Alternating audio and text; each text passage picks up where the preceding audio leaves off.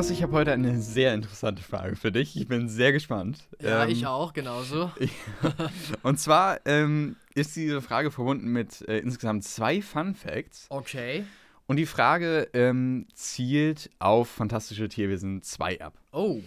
Und äh, ich dachte mir, das passt doch ganz gut in Einstimmung auf den nächsten Fantastische Tierwesen-Film, der ja bald schon in die Kinos kommt. Und wenn ich jetzt nicht ganz falsch liege, dann müssten wir den in unserer nächsten Podcast-Folge schon besprechen. Richtig? Der kommt nämlich am 6. April in die Kinos. Ja. Und äh, jetzt äh, lass mich lügen, ich glaube, das müsste passen, oder? In zwei das Wochen, heute, in zwei Wochen. Ja. Heute in zwei Wochen. Genau. Sein. Also ja. in der nächsten Podcast-Folge geht es um Fantastische Tierwesen 3. Und in Einstimmung darauf habe ich äh, den ersten Teil dieses Wochenende geguckt nochmal. Okay. Äh, und den zweiten Teil schaue ich nächstes Wochenende. Ah, und dann, passt. ne, da drauf Passt gut. passt dann im Grunde dann der dritte Teil. Und ähm, in Vorbereitung auf den zweiten Teil habe ich einige Behind-the-Scenes-Bücher auch gelesen zum zweiten Teil. Gehen wir auch später nochmal äh, darauf ein. Mhm. Ähm, aber in diesen Behind-the-Scenes-Büchern steht eben auch sehr, sehr viel, was recht interessant ist, gerade auch nochmal in Hinsicht auf ähm, filmische Weiterbildung. Ähm, und da gibt es natürlich auch viele Fun Facts. Ja. Ähm, und darauf zielt im Grunde auch meine Frage heute ab. Also, die Frage lautet nämlich, was der folgenden Ereignisse ist nicht geschehen Ach, beim hey. Dreh von Fantastische Tierwesen 2? okay, also, das erste Ereignis. Für eine bestimmte Szene in Paris hat man für einen Markt auch Vögel besorgt, weil nämlich damals im, in Paris der 20er Jahre wurden auch Vögel eben auf Märkten verkauft. Ja. Ähm, und was man allerdings nicht bedacht hat, wenn man, als man diese Vögel besorgt hat, war, dass das ähm, englische Vögel waren. Also man hat die aus England hergeflogen. Ähm, und dann erst beim Dreh fiel einem auf, dass manche dieser Vögel auch sprechen können. Und die Mhm. haben natürlich gesagt, hello und ne, how are you und sowas. Ja. Aber das geht natürlich nicht, wenn man in Frankreich dreht und wenn es ein, Paris, äh, ne, ein, ein Markt in Paris sein soll. Also hat man die Stimmen dann später nachsynchronisiert für diese Vögel und hat sie halt tatsächlich dann auf, auf Französisch nachsynchronisiert. Okay. So viel Detailreichtum steckt in den Fantastischen Tierwesen-Filmen. Ist das wahr? Oder Hm. ist es das nicht? Ähm, kommen wir zum nächsten. Also es sind Mhm. insgesamt drei. Ne? Ähm, und zwar, der, die nächste Sache, die wahr sein könnte oder aber auch nicht, ist, ähm, dass das Finale ja auf einem Friedhof spielt. Ja. Und diesen Friedhof, den gibt es auch tatsächlich in Frankreich. Das ist ein sehr bekannter Platz, äh, wo auch viele berühmte Pe- äh, Persönlichkeiten auch äh, begraben sind. Mhm. Und ähm, zum Beispiel viele äh, Dichter und Denker oder auch ähm, äh, Physiker oder berühmte Personen grundsätzlich aus Frankreich sind da eben äh, begraben. Und nun gut, ähm, das war eben auch ein Schauplatz für das Finale von Fantastische Tierwesen 2. Und das Problem war allerdings, dass es natürlich ein tatsächlich ein, eine echte, ein echter Platz war. Das heißt, man musste eben auch mit den Witterungsbedingungen klarkommen. Ja. Nun war es eben so, dass sie schon ziemlich weit fortgeschritten waren mit dem Dreh, aber dann hörte es einfach nicht auf zu, zu regnen. Ah. Und sie mussten aber bis zu einem bestimmten Zeitpunkt fertig sein mit dem Dreh. Somit mussten sie dann tatsächlich gezwungenermaßen aufhören, da zu drehen. Und sie haben alles verlagert in Studios und haben dann den Friedhof in den Studios nachgebaut. Was? Das heißt, sie haben den kompletten Friedhof einfach nachgebaut und mussten dann halt natürlich auch auf alle möglichen Details achten, ähm, weil das nämlich deutlich schneller ging, als auf die Witterungsbedingungen zu warten. ja, okay. Zweite Ha. Sache, jetzt kommen wir zur dritten Sache, die wahr sein könnte oder nicht. Und zwar ist es ja so, dass die Zauberstäbe von, äh, von den Darstellern, die werden ja zum Beispiel für Action- Action-Sequenzen ähm, aus, ähm, aus anderem Material gefertigt, als wenn sie dann zum Beispiel für Nahaufnahmen benutzt werden. Also zum Ja. Beispiel für Action-Sequenzen äh, werden dann irgendwelche, ähm, weiß nicht, so bestimmte, ist dann ein ganz äh, besonderes Verfahren, dann wird irgendwie Schaumstoff äh, dann besonders gegossen oder so. Das ist nicht mal jetzt, das gehört nicht zu der Frage dazu, ist nur Hintergrundwissen, ne? das ist wirklich so, also Okay, es ist ja. wirklich ein Fun Fact.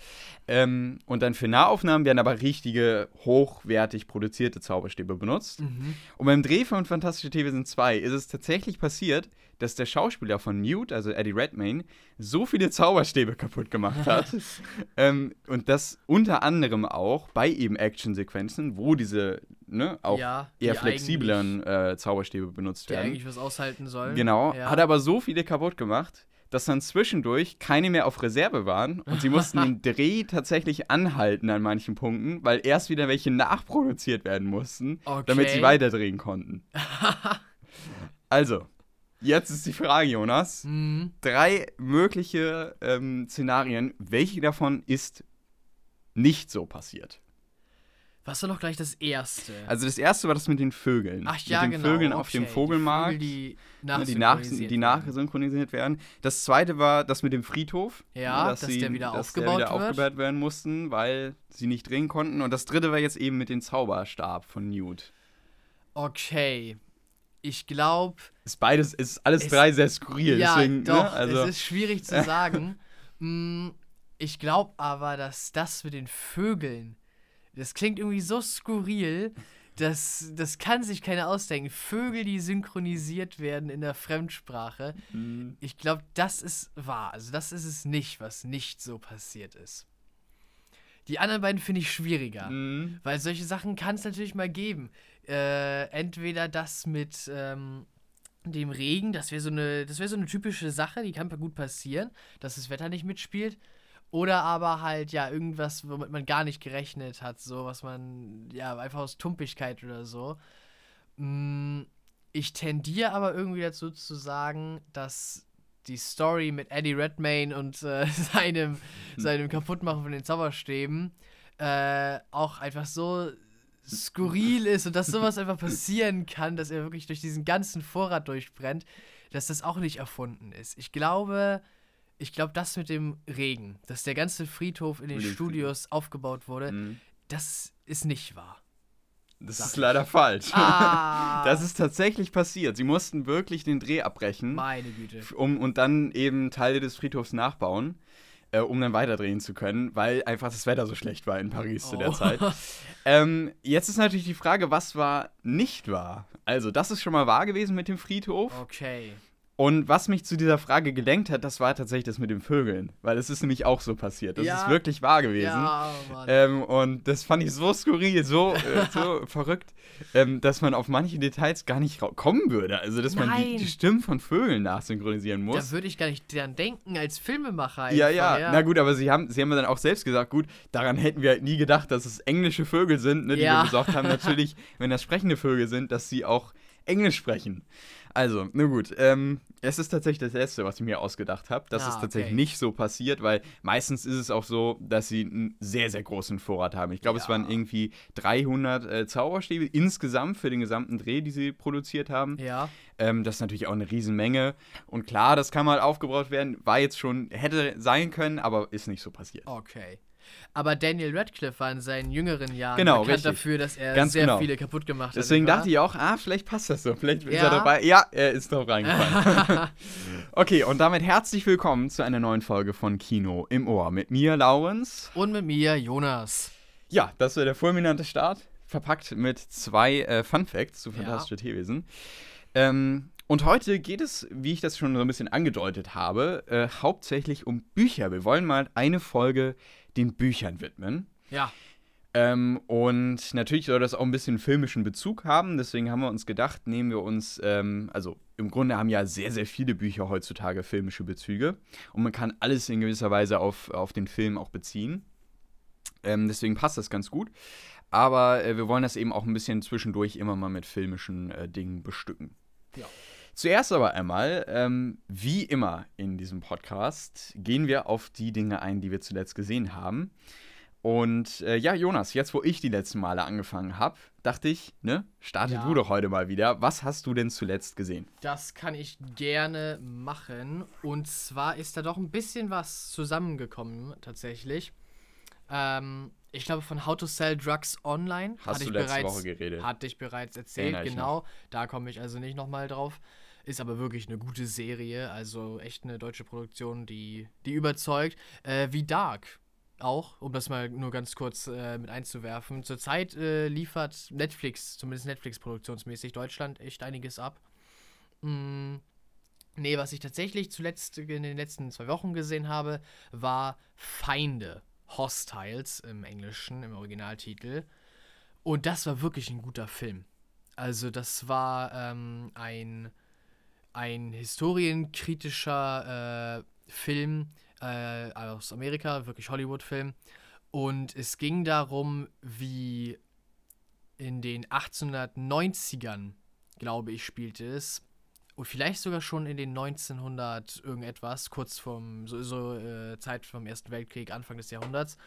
Ähm, und es ging darum, wie ein, ein äh, Mitglied von der US-Armee äh, zu der Zeit mit den ähm, amerikanischen Ureinwohnern die er in seiner Karriere bekämpft hat, weil das war ja diese Zeit in den 70ern und 80ern von 1800, wo die Indianer äh, in ihre Reservate äh, vertrieben wurden und, und ja, äh, wo diese ganze Geschichte passierte. Ähm, ja, und es geht um diese beiden, äh, einen Indianer-Häuptling und äh, ihn, diesen, äh, na, Hauptmann ist er nicht, ich will jetzt die ganze Zeit Hauptmann sagen, aber diesen Soldaten der US-Armee, die sich bereits in diesem Krieg gegenüberstanden und jetzt aber sollen sie friedlich und gemeinsam in äh, das angestammte Land von den amerikanischen Ureinwohnern von diesem Stamm ziehen, damit der Häuptling dort äh, in Frieden bei seinen Ahnen sterben kann. Und daher kommt halt die Charakterentwicklung. Am Anfang sind sie sich vollkommen spinnefeind und natürlich lernen sie aber über äh, die ganze äh, Geschichte hinweg, sich gegenseitig zu verstehen und zu respektieren. Und das wird wirklich gut erzählt. Also es ist, es ist ein Hardcore-Film schon. Also die, gleich die allererste Szene wird erstmal eine ganze Familie massakriert. Mm, okay, ja, also kein Familienfilm. Nee, nicht so richtig ein Familienfilm. Da muss man schon, äh, ja doch, für aufgelegt sein, ein bisschen hartgesotten, wie man sagen würde. Auch über den restlichen Film, die äh, menschliche, ja, die, die menschlichen Opfer steigern sich und steigern okay. sich. Wo, äh, wo, hast du den gesehen, wenn ich kurz reinreden darf? Den habe ich tatsächlich auf Netflix gesehen. Auf Netflix, den kann man sich auf Netflix jetzt gerade angucken. Mhm. Also, äh, ja, wirklich ein guter Film. Den habe ich mir irgendwann mal auf meine Liste getan, mhm. weil ich habe mhm. diese kleine Vorschau gesehen und ich fand, das äh, klang sehr interessant schon mal. Und dann habe ich den irgendwann mal äh, geguckt. Tatsächlich mit der Familie. Wir haben es dann ausgehalten. Äh, aber ja, doch. Also, es ist, es ist echt schonungslos brutal, so wie die Zeit damals wahrscheinlich auch war. Äh, so die letzten Reste vom Wilden Westen. Klar, die ganzen Indianerkriege, wie das genannt wird, waren vorbei und, und die Eisenbahn ist schon gebaut. Aber es ist trotzdem immer noch ziemlich lawless, wie man sagen würde in Amerika. Und das wird nicht versteckt. Und das finde ich, das braucht dieser Film auch. Der Film überzeugt dadurch, dass er, dass er sehr glaubwürdig ist, dass man so, sich so sagt, das kann echt so passiert sein zu dieser Zeit und so waren die, die, wie man dachte übereinander und wie man auch aneinander rangegangen ist. Aber es war halt, ja, später doch im positiven Sinne. Klar, es gab viel menschlichen Verlust und äh, viel Schreckliches ist passiert, aber am Ende steht doch im Mittelpunkt, dass diese beiden, äh, die sich bisher Spinnefeind waren und auch deren Völker sich ja schon seit Jahrzehnten bekriegen und, und äh, nicht ins Reine kommen miteinander, dass die beiden füreinander zumindest so ihren Frieden finden. Ja, mhm. das wird echt gut erzählt. Ich habe den Film auch 9 von 10 Punkten gegeben. Ähm, ich schreibe mich ja immer 10 von 10 zu geben. Mhm. Ich glaube, es war so ein bisschen so, ein, zwei Charaktere wurden, wurden vielleicht ein bisschen wenig charakterisiert, die dann aber, also Nebencharaktere waren. Die Hauptcharaktere wirklich, wirklich gut. Die Nebencharaktere, die könnten vielleicht so äh, ein, zwei von den äh, äh, amerikanischen Ureinwohnern, diesen Häuptling. Äh, die kamen zu kurz. Genau, die den Häuptling mhm. zum Beispiel begleiten, die kamen so ein bisschen kurz. Einer von den Kollegen, von dem Soldaten, der wird einigermaßen schnell aus dem Film rausgenommen. Mhm. Und ähm, ich hätte das gut gefunden, wenn er noch drin geblieben wäre. Aber wieder andere Nebencharaktere äh, werden sehr, sehr gut behandelt. Also es gibt da eine Frau, die gleich zu Beginn des Films auftaucht, noch früher als der äh, Hauptcharakter tatsächlich. Und sie wird sehr gut damit äh, reingenommen in die Geschichte. Äh, und auch sein anderer Kollege von dem Hauptcharakter, der andere äh, Kamerad, der wird auch sehr, sehr gut charakterisiert und der hat auch eine wichtige Story zu erzählen, so im Persönlichen, was ihn so angeht. Doch, also eigentlich bis auf so ein, zwei kleine Sachen ist das ein echt vollkommen durchgearbeiteter Film, der echt, echt gut ist. Ansonsten waren da ein paar, ja, so 0815 Filme, die Klassiker sind, aber die jetzt von einem rein filmischen Standpunkt nichts Überragendes oder so sind. Mhm, aber die, äh, ich sehe ich es schon. Du siehst es Ich schon auf meiner schon Liste, drei. die ich hier vor mir habe. Gleich drei äh, Asterix-Filme. Die kamen alle im Free TV. Zurzeit läuft da äh, die ganze Asterix-Reihe auf Super RTL. Mhm. Und ja, ich habe die dann immer abends geguckt, war nichts Besseres und ja. Sind das die Animationsfilme oder sind das die Realfilme? Äh, die ersten beiden hier auf meiner Liste, Asterix und Cleopatra und Asterix Sieg über Caesar, das sind äh, die Zeichentrickfilme. Okay. Mhm. Ja. Äh, und das sind die, ich weiß gar nicht genau, wann die produziert wurden, aber es ist schon ein bisschen her, ist glaube ich. bisschen her, glaube ich. Ja. Das 80er, Mhm. vielleicht sogar die 70er. Mhm. Ähm, Ich glaube eher 80er. ich glaube eher 80er, Mhm. aber man sieht den Film auf jeden Fall ihr Alter an. Mhm. Gerade Asterix und Cleopatra. Ich glaube, das ist gleich der zweite Film gewesen nach Asterix der Gallier, äh, als dann diese Verfilmung überhaupt anfing. Asterix gibt es ja schon seit den, ich glaube, seit den 50ern. Äh, also die Comics sind ja noch mal viel älter. Oh nee, Asterix und Cleopatra kommt aus den, äh, also ist 1968. Oh, okay. Das hätte ich jetzt nicht gedacht. Okay, krass. Also ja. noch viel früher, meine Güte. Ja, doch, das sieht man dem Film natürlich an. Hm, Ich weiß, wir haben oben auf unserem Dachboden tatsächlich eine VHS-Kassette mit Ah, dem cool, Film, mit cool, Asterix ja. und Cleopatra. Ja. Ähm, ja, es ist halt, es ist so der, die, die, der Anfang von Comic-Verfilmungen und so. Ich glaube, doch in den späten 60ern, da war das noch nicht so sehr mit den Zeichentrickfilmen. Diese, diese familiären Serien, so ähm, wie, lass mich kurz überlegen, Fred Feuerstein zum Beispiel. Den gibt es, glaube ich, sogar noch länger.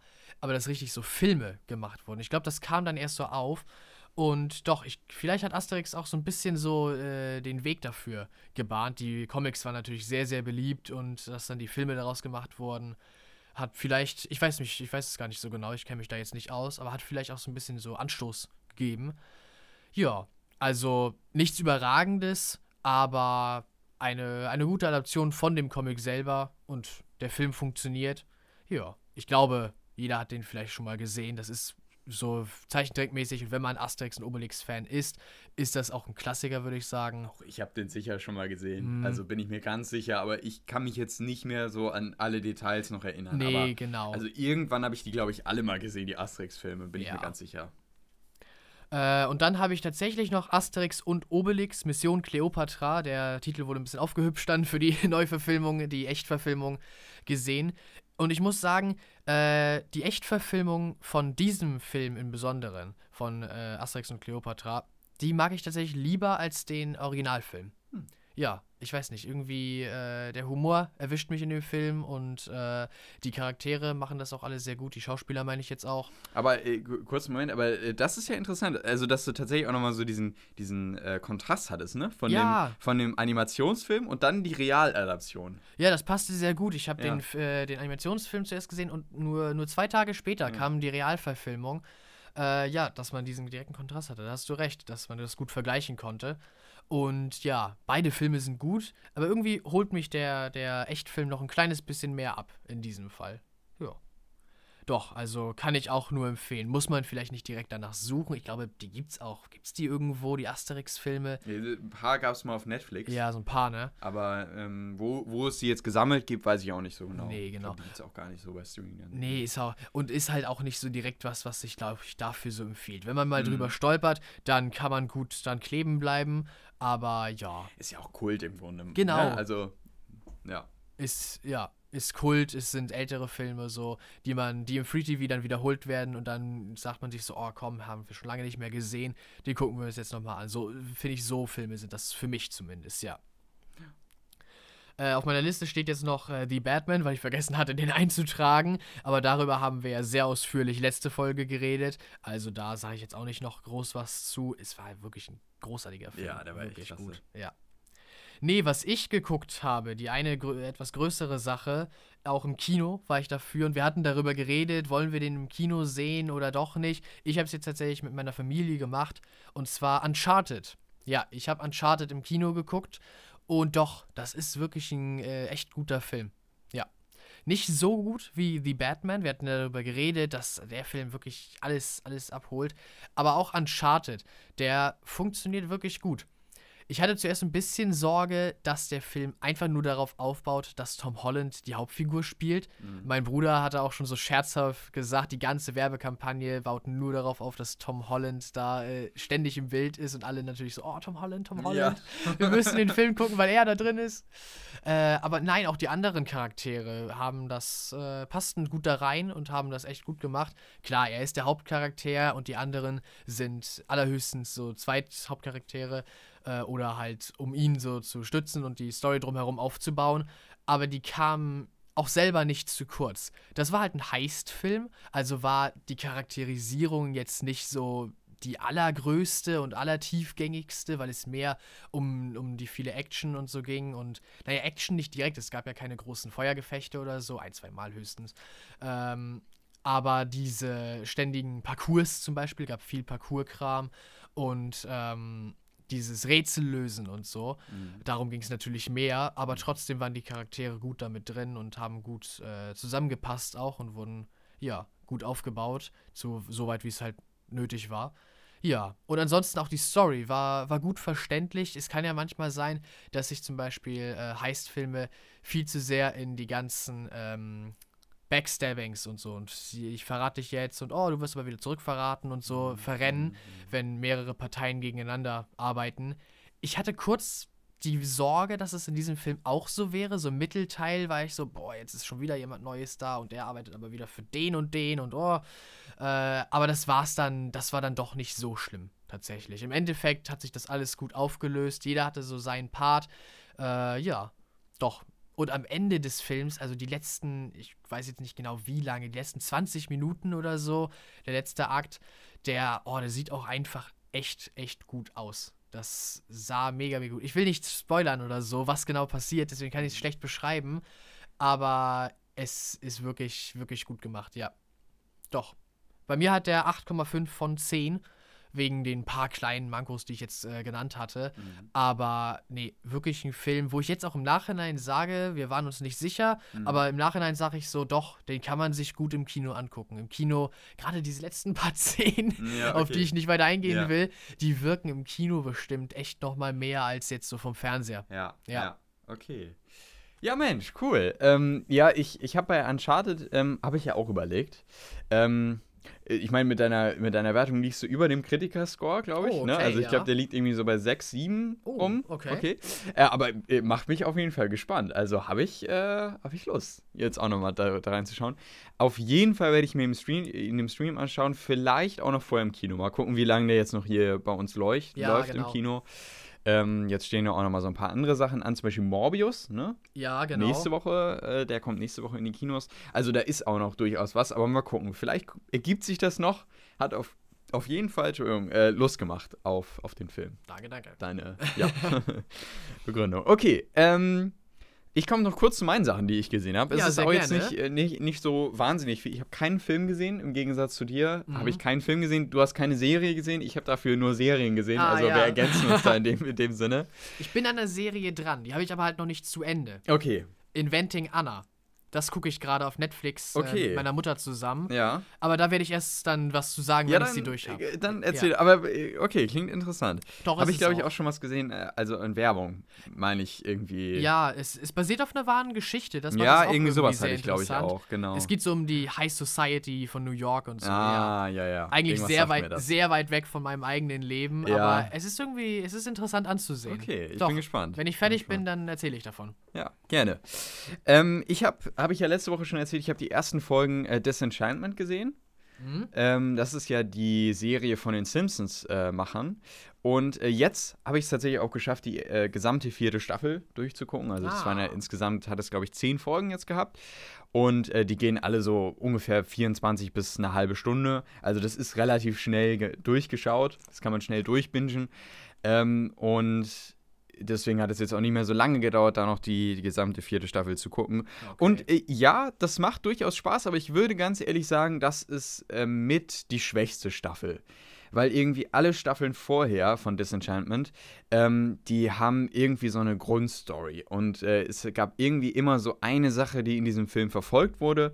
Sei es zum Beispiel, dass wir ähm, Steamland kennenlernen in einer Staffel, also ein anderes Königreich oder, oder mit ganz neuen Technologien oder sei es in einer anderen Staffel, dass wir Probleme mit der, mit der Mutter äh, von, von, äh, äh von jetzt, jetzt Tiabini, also äh, Bini, ja, genau, ne? genau. Mhm, von mhm. ihr äh, bekommen. Also es gab immer irgendwie so einen Fokus in der Staffel und der Fokus war in dieser vierten Staffel sehr aufgeteilt. Das heißt, wir haben irgendwie so diese eine Story gehabt, wir haben diese andere Story gehabt und irgendwie haben die zusammengeführt, dann aber auch wieder nicht. Und irgendwie ging es um, um eine Meerjungfrau und dann wieder nicht. Und, und am Ende war das dann irgendwie, also ich weiß es nicht, ich, äh, keine Ahnung. Am Ende war ich ein bisschen verwirrt und ich dachte mir, da ist irgendwie kein, kein genereller Fokus äh, auf, auf irgendeine bestimmte Storyline gewesen, für mich persönlich jetzt. Ähm, war es denn so episodisch oder war es mehr so, dass Ja. sich durch alle Episoden diese Unfokussiertheit äh, gezogen hat? Also es, es war durchaus, ja doch, es war so, dass sich halt sowas durchgezogen hat, ne? Okay. So, ein- so ein Mhm. grundsätzliches. Aber es war trotzdem irgendwas auch Episodisches. Das hat es trotzdem auch, diesen episodischen Charakter. Aber es hatte halt trotzdem in den vorherigen Staffeln immer auch dieses, diesen übergeordneten roten Faden, könnte man sagen, Ja. der so durchgezogen wurde. Und den gab es hier irgendwie nicht. Hm. Der war so ein bisschen verloren. Das hat mich ein bisschen gestört, aber ganz ehrlich, das ist trotzdem noch, finde ich, gute Unterhaltung.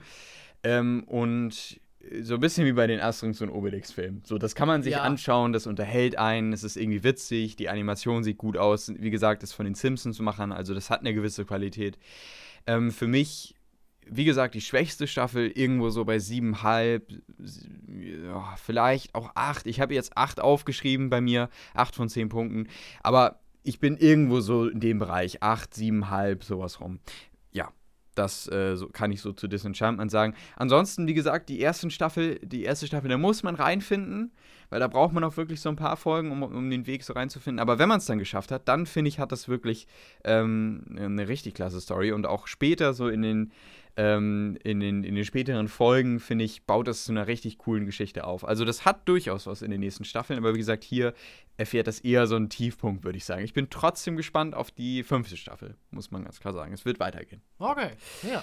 Dann äh, habe ich noch eine weitere Staffel gesehen und zwar Upload. Da habe ich die zweite Staffel gesehen. Ja, du hattest Hatte ich bereits erzählt. erwähnt. Ne? Ich wollte so einige Dinge sehen und Mhm. äh, ich habe es dieses Mal gemacht. Ne? Ich habe so in diese Zeit jetzt genutzt, um ein paar Sachen wieder zu sehen, die ich unbedingt noch sehen wollte.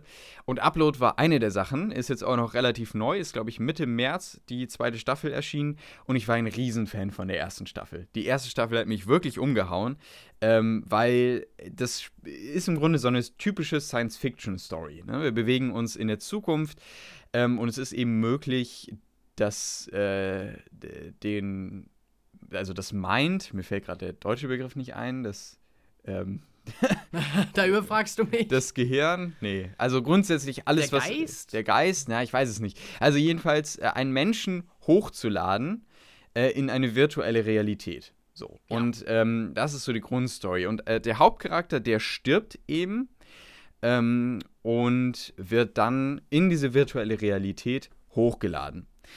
Und dann ist es eben so, dass er in dieser virtuellen Realität äh, sich dann eben auch gleichzeitig diese Frage stellt, lebt er denn da jetzt wirklich weiter? Ne? Also klar, sein, sein, seine Erinnerungen, sein Selbst, wie er ist und so, das wurde hochgeladen und er ist sich auch dem bewusst, dass er jetzt in dieser, realen, in dieser virtuellen Realität ist, ah, ja, okay. weil er ja weiß, dass er gestorben ist in der echten Welt und er kommuniziert ja auch noch mit, dem, mit den Personen in der echten Welt. Ne? Also, Stimmt, hattest du erzählt, dass ne, es da er- auch diese Komponente gibt. Genau, es gibt diese Komponente und äh, es gibt eben Leute, die extra eingestellt werden, um seine Wünsche zu erfüllen. Ne? Das sind die Engel, so gesagt. ne?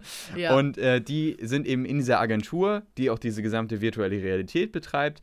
Ähm, und die erfüllen ihm dann alle möglichen Wünsche, zeigen ihm alles und so weiter. Allerdings nur, wenn du Geld hast. Ah. Vielleicht war das schon zu viel gesagt, ich weiß es nicht, aber Nee, aber es ähm, ne, das ist also, es ist durchaus nötig, dass du auch in dieser virtuellen Realität, diesem Jenseits, Geld hast. Ja. Das ist tatsächlich auch eine Komponente. Nun gut, ähm, das ist so die Grundstory von der ersten Staffel und gleichzeitig äh, hinter dem Hauptcharakter ähm, birgt sich auch noch so ein Geheimnis. Ne? War vielleicht sein Tod Mord Hm. und gleichzeitig versucht er dann auch in dieser virtuellen Realität äh, mit Hilfe von außerhalb seinen Mord auch vielleicht, seinen möglichen Mord vielleicht auch aufzuklären. Ähm, und das alles zu, kom kombiniert mit den ganzen Sachen, wie das ist, überhaupt in so einer Realität, in so einer ganz anderen Realität zu leben, war, finde ich, eine super interessante erste Staffel. Man hat viele philosophische Fragen auch teilweise aufgeworfen. Finde ich nicht genug vertieft in manchen Momenten, aber trotzdem überhaupt aufgeworfen. Das fand ich mega. Mhm. Äh, und die zweite Staffel, ja, also Mhm. die war irgendwie, ich, ich hatte nach der ersten Staffel einige Erwartungen auch und die wurden ein bisschen enttäuscht. Ich fand, Oh, okay. die zweite Staffel hat einen ganz neuen, äh, äh, eine ganz neue Art auch im Grunde, weil man ähm, jetzt wieder zurück in die reale Welt auch in vielen Teilen gegangen ist und da nochmal eine ganz andere Sicht auf die Technik, auf die Technologie auch gegeben hat, mit Leuten, die dem Ganzen sehr kritisch gegenüberstehen Ja. Fand ich das auch durchaus interessant, dass diese Komponente auch nochmal da mit reingekommen wird, äh, mit reinkommt. Ähm, aber insgesamt weiß ich nicht, war auch da irgendwie so, dass ich am Ende ein bisschen enttäuscht zurückgeblieben bin, weil mir zu wenig passiert ist irgendwie in der Staffel. Also ähm, am Ende sind wir an einem Punkt, dass doch was relativ Folgenschweres passiert ist. Ähm, aber irgendwie das zwischendrin, also die Folgen, die zwischendrin waren, die waren irgendwie nett und die hatten auch irgendwie Comedy-Faktor in manchen Momenten, aber die haben mich irgendwie noch nicht so richtig abgeholt. Aber trotzdem fand ich diesen Aspekt, der, dieser, äh, ne, dass, dass trotzdem immer noch dieses Science-Fiction, ähm, dieser Science-Fiction-Aspekt im, im Vordergrund steht, das hat mir trotzdem gut gefallen. Und deswegen ist sie bei mir jetzt auch bei 8,5 von 10 möglichen Ja, Punkten, was ja durchaus noch sehr gut ist. Sehr gut. Ähm, auch vielleicht, vielleicht ein bisschen zu gutmütig von mir. Also ich glaube, ähm, sie war schon schwächer als die erste Staffel. Das kann man auf jeden Fall sagen. Okay, was hattest Ähm, du der ersten noch Staffel. gleich Äh, gestaltet das, gegeben? das kann ich gleich mal nachgucken. Ich bin mir gar nicht mehr so genau sicher, äh, weil es nun auch schon ein bisschen her ist. Ja. Äh, neuneinhalb von zehn Punkten. Also Okay, da war ich sogar sehr, gut, gütig. Ja. Ähm, also das ist durchaus schon mal, da sieht man halt auch so ein bisschen die Abstufung, die ich jetzt gemacht habe zur, zur zweiten Staffel. Ähm, genau, das, das zu Upload. Upload kann man sich auf Amazon angucken, auf Amazon Prime. Also kann Mhm. ich nur empfehlen. Ist wirklich in der ersten Staffel eine richtig coole Science-Fiction-Serie. Hat auch nur acht Folgen und die, Folgen gehen auch nur so eine halbe Stunde ungefähr. Also das ist Oh ja, wirklich das ist nichts, wirklich nichts Langwieriges und das kann man sich wirklich mal gut anschauen. Hat, finde ich, auch noch in der ersten Staffel diesen coolen Comedy-Faktor, der in der zweiten Staffel ein klein bisschen untergeht, finde ich. Mhm. Ähm, aber funktioniert auch gut. Ja, dann, ähm, das war's, was ich hier aufgeschrieben habe. Ähm, Ah. Denn ich habe heute noch eine, ähm, eine Serie Ah fast ja, zu Ende genau. gebracht, über die Mhm. ich aber jetzt schon reden werde, weil ähm, mir fehlt nur noch eine halbe Stunde. Ja, Und ich dann- glaube, natürlich kann sich da jetzt noch ein bisschen was ändern, aber ganz ehrlich, ich glaube, insgesamt kann ich schon einen guten Überblick über die Serie geben. Und zwar The Witcher. Ich habe The Witcher Staffel 2 gesehen und ähm, ich war gespannt. Nach der ersten Staffel, die erste Staffel war ja sehr wirr und man musste wirklich irgendwie sich nochmal Videos danach angucken, äh, um überhaupt zu irgendwie zu verstehen. verstehen, ja, wie das alles im Zusammenhang auch steht, ne? Wann was spielt, weil es ist ja auch ein sehr großer Zeitsprung zwischendurch wieder in der Serie. Ähm, und dann kommen die Storylines irgendwie zusammen und dann weiß man gar nicht, wo ist man jetzt und wann ist man und Ja. ähm, das muss man auf jeden Fall verstehen. Aber Staffel 1 hatte irgendwie sowas Mysteriöses, etwas, was sehr hochwertig gewirkt hat, was die Story äh, rund, grundlegend angeht. Er hatte, finde ich, interessante Charaktere und wirkte immer so ein bisschen ähm, so sehr geheimnisvoll und irgendwie so, äh, warte mal, wir haben noch was in der Hinterhand. ja. so. Mhm. Also ich hatte durchaus Lust auf Staffel 2, ähm, aber doch so wenig, dass jetzt äh, ich erst jetzt dazu gekommen bin, die Staffel zu sehen. Ja, ne? Weil sie also ist ja schon so- seit, seit Dezember draußen, also ich war jetzt nicht unfassbar gehypt, aber trotzdem, ne, ich hatte durchaus schon Lust zu wissen, wie es jetzt weitergeht. Ja. Und man hat schon im Vor Vorfeld angekündigt, dass Staffel 2 deutlich chronologischer sein wird. Ähm, und das ist sie auch. Also Staffel 2 hat wirklich eine durchgehende Geschichte und ähm, springt im Grunde fast gar nicht in der Zeit, sondern es ist wirklich eine Geschichte, die von vorne bis hinten durchgehend ist. Und das hat seine Vorteile, es hat aber auch seine Nachteile. Und ich glaube, ähm, was ich jetzt sagen kann, gut, ich kenne den Showdown jetzt der zweiten Staffel noch nicht, aber ähm, mich hat die zweite Staffel eher enttäuscht. Oh, okay. Tatsächlich. Also es wird viel auf, auf Siri den Fokus, der Fokus gelegt Ja. äh, und auf ihre Storyline. Und ähm, das fand ich am Anfang auch gar nicht schlecht. Und ich finde auch tatsächlich die ersten beiden Folgen und vielleicht auch noch Folge 3 Ähm, die fand ich nicht schlecht, die fand ich wirklich gut. Und die haben, finde ich, toll in die zweite Staffel eingeführt. Hatten noch irgendwie so dieses, dieses, auch noch dieses Magische und so dieses, na, wir haben noch was in der Hinterhand. Ne? Das Ja, hatte das genau. auch noch Mhm. alles irgendwie so. So, ein, so einen magischen Touch. Und dann irgendwie ab der vierten Folge, ich glaube, die vierte Folge fand ich echt nicht gut. Okay. Und ab dann fing das so an, irgendwie so ein bisschen so, boah, so ich nicht, mittelmäßig. so mittelmäßig mäßig zu werden und irgendwie so eine ganz komische Richtung zu, zu gehen. Es Okay. wurden ganz viele, was finde ich, also für, das ist für mich persönlich, ich erinnere mi- mich nicht daran, dass es in der ersten Staffel schon so extrem war, ähm, aber in der zweiten Staffel fand ich noch mal extremer, dass viel Umgangssprache verwendet wurde und viele Swearwords. Mhm. Also es wurde wirklich viel geflucht und halt auch umgangssprachlich geflucht und das hat halt für mich nicht in diese Welt gepasst. Ja. So, und äh, ich kann dir später sagen, was es ist. Ich will nicht, dass unser Podcast Ja, als explicit einge genau. eingestuft wird, deswegen sage ich jetzt nicht, was gesagt wurde. Ähm, das sage ich dir dann nach der Podcast-Folge. Ja, okay. ähm, aber, äh, also das hat einfach für mich nicht gepasst. Auch das zwischendurch bei einem Kuss kam dann, also das kann ich glaube ich schon sagen, weil ich sage ja nicht die Umstände, kam dann Ja. zum Beispiel eine Person rein ähm, in den Raum und äh, hat dann gesagt, oh, sorry, oh, sorry, oh, oh Mann, das, das wollte ich jetzt gar nicht so. Und dann ist dann wieder rausgegangen. Und ich sage, Mhm. es passt für mich einfach nicht. Also das ist für mich kein Mittelalter-Witcher-Flair, der dann, das wird halt alles zerstört. Und ähm, dann noch, finde ich, durchgehend manchmal konstruierte und platte Dialoge, wo ich mir auch dachte, okay, das ist wirklich ein Qualitätsabfall, der, den man hier von Staffel 1 hat. Hm.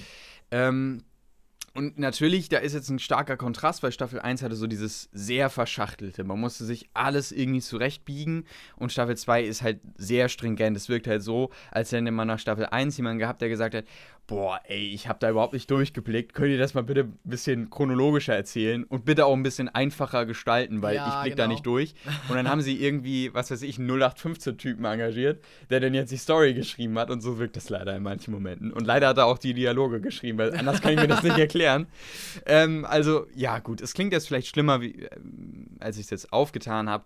Mir hat diese Siri-Storyline im Endeffekt nicht so gut gefallen. Mhm. Ich fand, sie hat sich, boah, weiß ich nicht, auch in manchen Momenten ein bisschen zu sehr ausgeufert und dann, dann hat mir das auch, weiß ich nicht, also mir hat es am Ende nicht so gut wirklich zugesagt, muss Ja, ich ganz okay. ehrlich sagen. Ähm, und deswegen ist es für mich äh, am Ende eine Staffel, die mich doch ein bisschen enttäuscht hat, die ich auch zwischendurch zu lang gezogen fand, die am Anfang gut startet, aber dann leider in eine nicht so gute Richtung geht. Ich bin gespannt auf den Showdown, Mhm. ähm, aber ich glaube nicht, dass er noch viel rausholen kann. Für mich ist es eine Staffel, die ist so bei sieben, vielleicht noch siebenhalb oder so von zehn Punkten, Okay. was deutlich ein Abfall ist, weil ich glaube, die erste Staffel hat von mir neun oder achteinhalb bekommen. Bin ich Oh mir jetzt ja, gar nicht so genau Das ist natürlich sicher. ein ganzer Punkt und mehr. Vielleicht Also sogar zwei. vielleicht sogar zwei Punkte weniger. Also das ist, das ist tatsächlich schon schwächer. Ich habe auch also Kritiken gelesen, die, die waren besser als ich. Also die haben doch gesagt, ne, ähm, ich gucke gerade mal hier eben nach der, nach der Punktzahl nebenbei. Die haben gesagt, okay, für mich ist äh, Witcher Staffel 2 so bei 8 äh, oder so. Mhm, Ah ja, okay. tatsächlich, 9 von 10 hat- habe ich Ja. da die erste bekommen.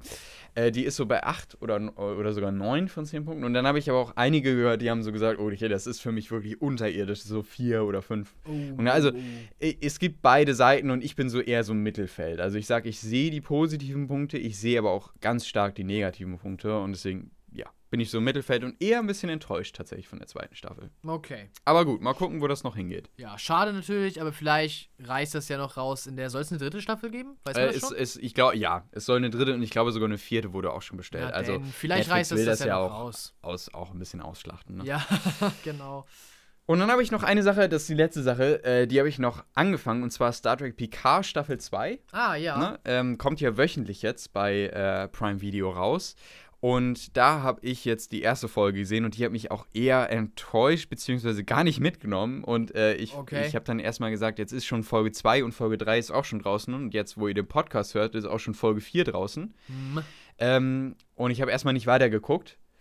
Und ja, aber ich werde jetzt, denke ich mal, diese Woche nochmal wieder weiterschauen. Aber die erste Folge hat mich jetzt irgendwie noch nicht so überzeugt. Die wirkte sehr konstruiert. Das CGI sah, finde ich, grauenvoll aus. Also für Okay. Star Trek-Verhältnisse selbst schon. Ähm, und irgendwie, weiß ich nicht, alles sehr überhaupt nicht organisch und ja, die Story hat mich auch noch nicht wirklich mitgerissen. Okay. Mal gucken, wo das Hm. hingeht. Also irgendwie, ich habe auf das Echo geguckt, auch online, auch auf IMDb. Da ist die Folge irgendwie ganz gut angekommen, äh, angekommen und grundsätzlich auch die Folgen. Also vielleicht bin ich auch einfach nur, äh, weiß ich nicht, bin ich nur nicht reinge reingekommen in die Serie. Also ich weiß nicht. Ich werde auf jeden Fall noch eine Chance geben, auch den nächsten Folgen und werde dann nochmal im Podcast darüber berichten, wenn dann die erste Staffel auch rum ist. Aber Ja. ich wollte es nur erwähnt haben, ich habe angefangen und bin ehrlich gesagt eher, ne- eher noch Ja. enttäuscht gewesen. Okay. Aber gut, das äh, ist so das jetzt. Ähm, Ich glaube, Star Trek PK muss ich auch endlich mal anfangen. ja, äh, kannst du auf jeden Fall. Ist ja auf, auf Prime und die erste Ja. Staffel hatte auch durchaus seine Vorzüge. Also, Und ich habe Ja. nämlich auch schon äh, einige Videos und so Ja. äh, zu Star Trek PK gesehen, auf YouTube zum Beispiel, mit positiven, mit negativen Sachen auch. Ja. So ein paar Sachen kann Ja. ich, glaube ich, weiß ich, glaube ich, was du da meinst mit, mit CGI zum Beispiel und so. ähm, man hat ja äh, Patrick Stewart auch sehr, sehr viel Freiheiten gegangen, gegeben bei Ja. ähm, Staffel 1. Und das sagen ja auch viele Fans, das hätte man lieber nicht machen sollen. Und das kann ich auch in Teilen nachvollziehen. Äh, was ich auch schwierig fand bei Staffel 2, die baut natürlich auch viel auf Nostalgie auf. Ich kenne leider die originalen Star Trek-Serien nicht. ja. Ähm, und dann gibt es so Momente, die fand ich echt auch schauspielerisch nicht gut in Oh. der ersten Folge. Also, Okay. gut, das hat mich dann erstmal ein bisschen abgeschreckt. Aber ich, wie gesagt, ich werde der ganzen Sache noch eine Chance geben. Ja. Noch zu Star Trek kurz. Mhm. Ähm, das gehört aber fast so ein bisschen in den News-Bereich, aber ich schiebe es jetzt schon mal ein bisschen voraus. Ja. Ähm, Star Trek Strange New Worlds hat den ersten Trailer bekommen. Ah. Können wir uns auch nochmal später anschauen. Ja. Ähm, das ist ja die Serie, die sich rund um ähm, Captain Kirk aus ähm, Discovery dreht. Ah, aus den Captain Discovery, genau, ja, aus, genau, aus Staffel 2 von Discovery. Der Ja. bekommt ja seine eigene Serie und da ist jetzt der erste Trailer raus und der sieht sehr gut aus. Mir hat der, Oh, uns beiden hat der Picard, äh, der, der, ähm, der Kirk aus schon, den, der, äh, Kirk aus, Disco- aus Discovery hat, hat uns sehr gut Ja, gefallen. doch, der war cool. und ich bin, ich bin sehr gespannt auf die Serie und der Trailer sah bisher sehr gut aus. Oh, okay, den, den Also. muss ich sehen. Ich bin, ich bin auf jeden Fall in der Hinsicht gespannt. Allerdings, kleines Manko, es wird nur auf Paramount Plus starten. Na, Und äh, das heißt, wir müssen uns irgendwann noch einen Streamingdienst besorgen. ja, gefühlt schon, für all den Star Trek-Kram, für die Halo-Serie. Ja, ja, Ja. stimmt, ja. Na gut, aber das äh, nur so am Rande. News kommen später noch. Jetzt kommen wir erstmal zu unserem Hauptthema. Wir haben schon wieder viel Zeit verbracht, aber oh gut. ja, wirklich viel. Ähm, äh, jetzt kommen wir zum Hauptthema. Und zwar Bücher. ja, ganz genau. Bücher. Wir haben, ähm, ich habe viel gelesen Hm, in der letzten Zeit, jetzt in, der, in den letzten zwei Wochen. Deswegen auch nicht so viel jetzt äh, an Filmen und Serien geguckt. Ein bisschen was an Serien. Ähm, aber ich habe eben auch wieder, ich habe so einen Stapel Bücher im Grunde immer äh, neben, beim, neben meinem Bett gehabt. ja, Und ähm, da hat sich immer so ein bisschen was angesammelt. Und jetzt habe ich mir gedacht, komm, jetzt musst du mal langsam diesen Stapel abarbeiten und so ein bisschen wieder weiterlesen. Und jetzt hatte ich auch wirklich Lust zu lesen. Und es hat auch Spaß gemacht wieder. Und ich habe tatsächlich ähm, ein Buch gelesen.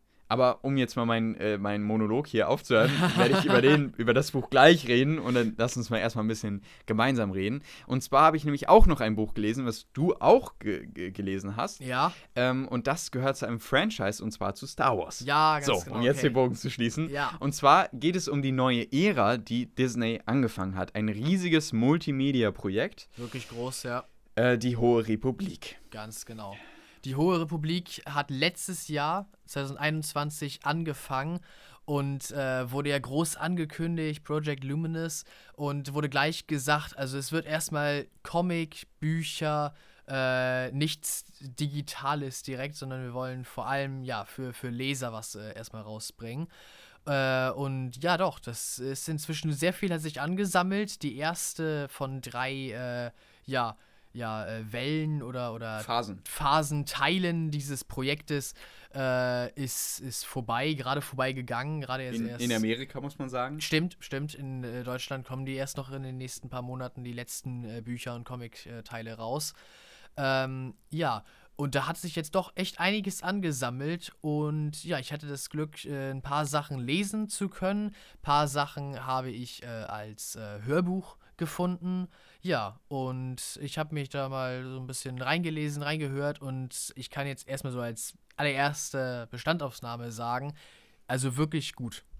The High Republic ist wirklich eine gute Sache. Echt äh, viel Leidenschaft, das merkt man einfach da reingesteckt. Auch viel drüber nachgedacht, dass alles zusammenpasst. Das ist, Du musst dir mal vorstellen, sie haben mir wirklich vor diesem Projekt, bevor es gestartet ist, da haben sie wirklich sich, glaube ich, zwei Jahre Zeit genommen, ja, äh, um diese gesamte Story überhaupt erstmal auszuarbeiten. Ja, ne? Und wir sind ja genau. gerade erst am Anfang. Wir haben gerade erstmal eine von drei Phasen und sie müssen ja im Grunde, das finde ich ja, was auch bei den Prequels, äh, bei den ja, bei den, nee, bei den Sequels, Sequels. was da eben gefehlt hat, war der rote Faden und da haben sie hier sehr drauf geachtet. Sie haben Ja. wirklich von Anfang an gewusst, wo beginnt die Story, was ist in der Mitte und wo endet sie mal. Ja, ganz Und genau. das finde ich fantastisch. Doch, das merkt man auch sehr. Ich schätze, die haben sich das zu Herzen genommen, weil das war ja der Hauptkritikpunkt an den Sequels, dass die einzelnen Filme für sich genommen gar nicht so schlecht sind, aber nicht zusammen was ergeben, was Großes, Ganzes. Ähm, und das ist hier gar nicht zu spüren. Hier ist mehr so bei The High Republic jede Story ein bisschen kleiner gehalten, aber alle zusammen ergeben, Ergeben- sie ein sehr großes Bild und Ja. die ganze Galaxis von vor 200 Jahren vor den anderen Star Wars Filmen wird so gut einfach dargestellt. Ich kann mir genauso gut vorstellen, wie die Galaxis da war, obwohl ich kaum Bilder gesehen habe, außer natürlich in den Comics, äh, wie die Star Wars Galaxis zur Zeit von den Filmen, wo Mhm. es so viel Visuelles gibt. Trotzdem habe ich beides, High Republic und die Saga, äh, gleich gut vor Augen, weil es einfach so gut beschrieben wurde und so ausgefleischt wurde äh, von The High Republic. Ja, Mhm. das spricht einfach schon mal äh, sehr dafür. Haben wir das schon gesagt, wo die, wo die High Republic verortet ist? Hast du das schon gerade gesagt? Äh, ich glaube gerade eben, Hast 200 du's- Jahre ja, okay, vor den gesagt. Prequels. Genau, also es, es spielt 200 Jahre vor Episode 1. Ja. Und äh, wir, äh, wir sind, wir befinden uns, um so ein bisschen storytechnisch drauf einzugehen, Mhm. ist, ähm, ne, wir befinden uns eben in einer Ära, in der es Frieden herrscht. Ja. Grundsätzlich in der Galaxis. Wir haben eben die Republik, die sich langsam ausbreitet ähm, und dann eben zum Beispiel auch langsam den äußeren Rand, also die Randgebiete der Galaxis auch eben erreichen möchte und dafür baut sie die Starlight-Station. Die große Starlight-Station, die eben ein Zeichen setzen soll, dass die Republik überall ist und Kanzlerin Lina So, die zurzeit äh, der Hohen Republik an der Macht ist, die hat eben auch dieses Motto, alle gehören zur Republik. Ja, Ähm, und wir befinden uns gleichzeitig eben in dieser Republik, die sich auf, der, auf dem Zug der Ausdehnung befindet. Aber wir befinden uns auch in der Zeit, in der die Jedi sich auf einem Höhepunkt befinden. Denn, Ja. wie gesagt, es, herrscht- es herrscht Frieden. Es gibt keine Sith, die man bekämpfen könnte. Ähm, und somit haben wir eben einen friedlichen Jedi-Orden, der sich den Hauptzielen eigentlich der Jedi widmet. Ähm, nämlich, oder ja, den, den Menschen, oder naja, nicht nur Menschen, allen Lebewesen der Galaxis zu helfen, die Macht zu verstehen, Ja. neue Dinge zu entdecken. Eigentlich sind die Jedi ja eine große Forschertruppe. Sie erforschen die Macht, sie erforschen fremde Kulturen, weil sie diese Kulturen miteinander verbinden möchten im friedlichen Sinne. Und das können die Jedi tatsächlich endlich mal äh, in der High Republic ausüben. Das finde ich auch so gut, dass äh, The High Republic anders ist, als was wir bisher in äh, Star Wars hatten. Auch zum Beispiel anders als ähm, The Old Republic und vieles, was ja in Legends äh, sich angeguckt wurde. Da ging es immer um die Tausende von Jahren vor den äh, eigentlichen Filmen und die großen Konflikte der Sith und der Jedi, was auch echt gute Stories waren und wirklich sehr, sehr interessant und cool war. Aber ich finde es auch einfach mal schön, sowas ganz Neues zu haben. So eine Ära, die bisher immer unter das Radar gefallen ist, kann man sich jetzt angucken. Und da ist es auch einfach anders als wie das Star Wars, das wir bisher so kennen, mit den vielen Konflikten von wirklich der dunklen und der hellen Seite. Hier ist es einfach, ja, es gibt dieses, es gibt dieses Thema, jeder möchte eigentlich jedem helfen, jeder ist sehr verbunden miteinander, aber natürlich kommt man nicht ganz ohne Antagonisten aus. denn wo Licht ist, ist auch Dunkelheit. Ja, genau. Selbst hier, wo das eine doch überwiegt, endlich mal, äh, gibt es natürlich auch die Schattenseiten. Und ansonsten würde es auch keine spannende Geschichte geben, ne? ist ja Genau. klar. Ja. Äh, es gibt die Nihil, Mhm. ne? das sind, äh, ist so gesagt eine Gruppierung ähm, von gesetzlosen Plünderern, Räubern, Piraten. Ähm, und das sind so gesagt die Antagonisten in, diesem, in dieser ganzen Reihe. Und mehr möchte man auch gar nicht dazu sagen, glaube ich. Nee. Weil äh, das ist sehr, sehr interessant, was hinter diesen Nihil steckt. Ne? Die, Ja. die Struktur. Und ja, wie gesagt, ich möchte nicht zu viel sagen, aber ich war wirklich überrascht, weil ich dachte mir im Vorfeld, als ich das gehört habe, okay, weiß nicht, also so eine Plündergruppe, Wollte ich auch so gerade Piraten sagen. als Bösewichte, kann das funktionieren? Ja, wer jetzt hier zuhört, habe ich mir auch gerade eben gedacht, denkt jetzt vielleicht so ein paar Piraten, also soll jetzt zum Beispiel jemand vom Kaliber von Hondo aus Clone Wars der große Bösewicht sein in dieser Ja. ganzen neuen Ära.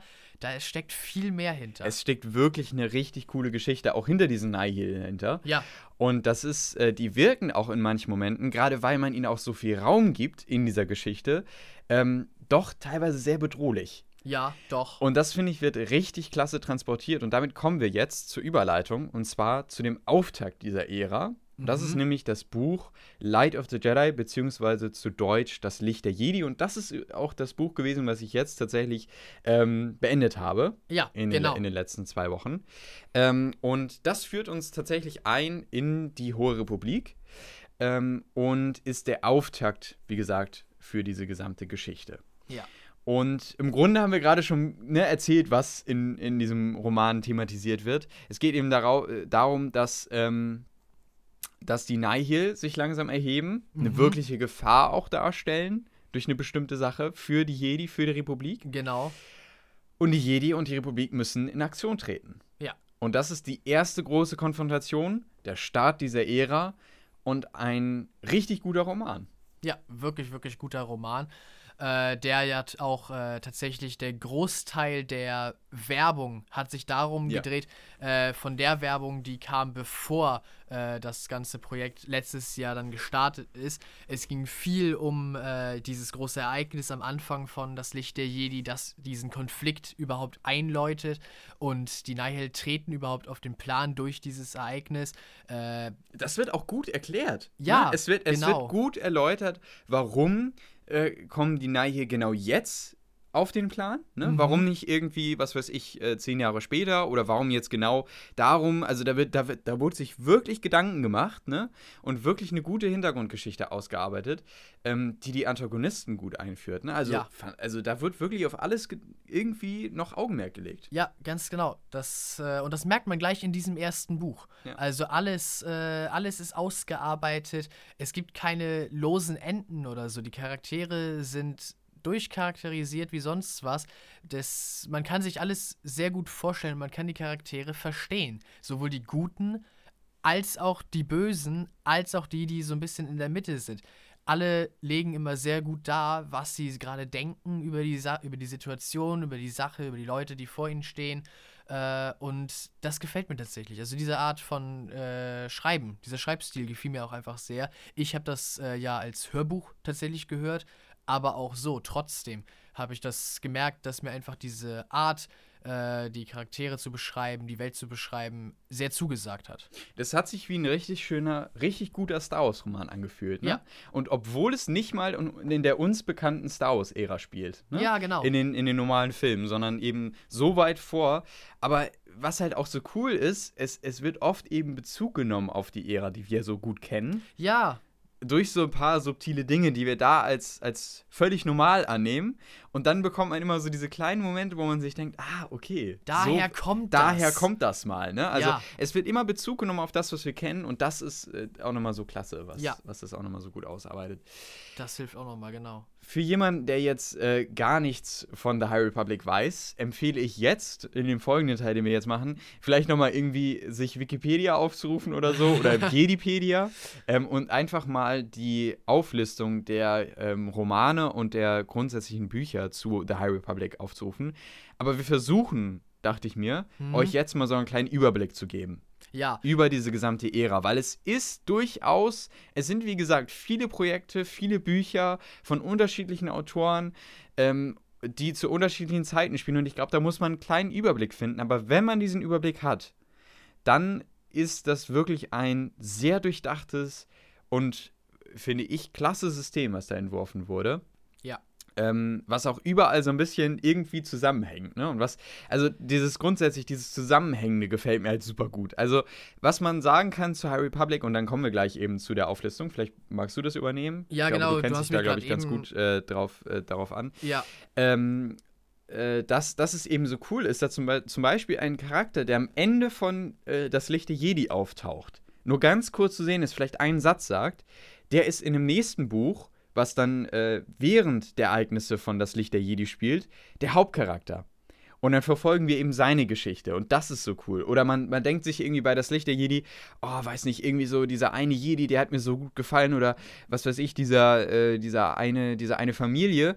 Und ähm, dann gibt es zum Beispiel über den Jedi ein eigenes Buch, was dann eben äh, tatsächlich gemacht wurde. Ne? Also, ja, ganz genau, ähm, ganz genau. Man, man hat eben in diesen übergeordneten Geschichten eine große Gesamtstory, die diese, die dieses, äh, diese Hohe Republik durchzieht. Aber dann haben wir eben einzelne Romane, die dann nochmal die Charaktere näher beleuchten und nochmal eigene Abenteuer erzählen. Und irgendwie haben, sind sie halt alle zusammenhängend in dieser Hohen Republik. Und es wird auch in den Romanen nochmal Bezug darauf genommen, was eben auch nochmal verdeutlicht, dass die Autoren zusammengesessen haben müssen, weil ja, ja alles irgendwie genau. aufeinander abgestimmt sein muss. Und das ist so sehr fantastisch. Aber jetzt kommen wir mal so ein bisschen, vielleicht, wenn du magst, zu der Auflistung, beziehungsweise so zu dem Reader's Guide, könnte man fast ja, schon sagen. Ne? Genau. Ne? Wie, mhm. wie liest man äh, die Hohe Republik richtig. Ja, und zwar würde ich sagen, dass äh, die Hohe Republik, die Hauptbücher und Sachen sind immer so äh, zu dritt angeordnet. Es gibt drei Paare von Dreien. Und wie du schon sagtest, ich würde jedem empfehlen, mit Das Licht der Jedi zu beginnen. Das ist einfach das perfekte Buch, um in diese Welt reinzustarten. Sowohl einfach von dem neuen als auch von dem gefühlten alten Star Wars äh, dass man das einfach, ja, noch da hat, aber halt auch was Neues darüber kennenlernt. Ähm, ganz kurz noch, man kann im Grunde auch nichts falsch machen, äh, wenn man sich, äh, wenn man die Bücher in der Reihenfolge liest, in der sie in den USA erschienen sind. Ja, stimmt. Kann man natürlich auch nichts falsch machen, weil genauso ist es im Grunde auch angelegt. Ja, genau. Ne? Nur äh, bloß nicht nach den deutschen Erscheinungsdaten lesen, weil in Deutschland ist es leider so, dass die rechte Lage von den Büchern leider unterschiedlich verteilt ist. Die von den Nebenromanen liegen bei Panini und die von den Hauptromanen, die mal am wichtigsten sind, die die Grundstory weitererzählen, die liegt bei Glenn Valent. Ja. Das heißt, die Hauptromane, die man eigentlich zuerst gelesen haben muss, erscheinen, zuer äh, erscheinen später in Deutschland und die, die man erst danach gelesen haben muss, die Bücher, die erscheinen vorher in Deutschland. Das ja. heißt, es ist sehr durcheinander. Also lest es bloß nicht nach, danach, wie es in Deutschland erschienen ist. Ja, genau. Das, äh, das nur so kurz als Tipp. Das merke ich tatsächlich auch ein bisschen so bei diesen Hörbüchern, die ich höre. Ja, ich glaube, du hast es nämlich auch in der falschen Reihenfolge am Ende gelesen. Ne? So du, hast, du hast ein bisschen, ja. was vorher gelesen, obwohl es noch gar nicht in der Geschichte passiert ist. Ja, genau. Die ersten paar Bücher gingen noch gut ja, und genau. irgendwann habe ich das dann schon gemerkt. Ja. Da fehlten dann nämlich ein paar tatsächlich von den äh, größeren Büchern. Genau. Aber ja, um darauf zu kommen, äh, zu Das Licht der Jedi gehört äh, zum einen der Jugendroman äh, In die Dunkelheit.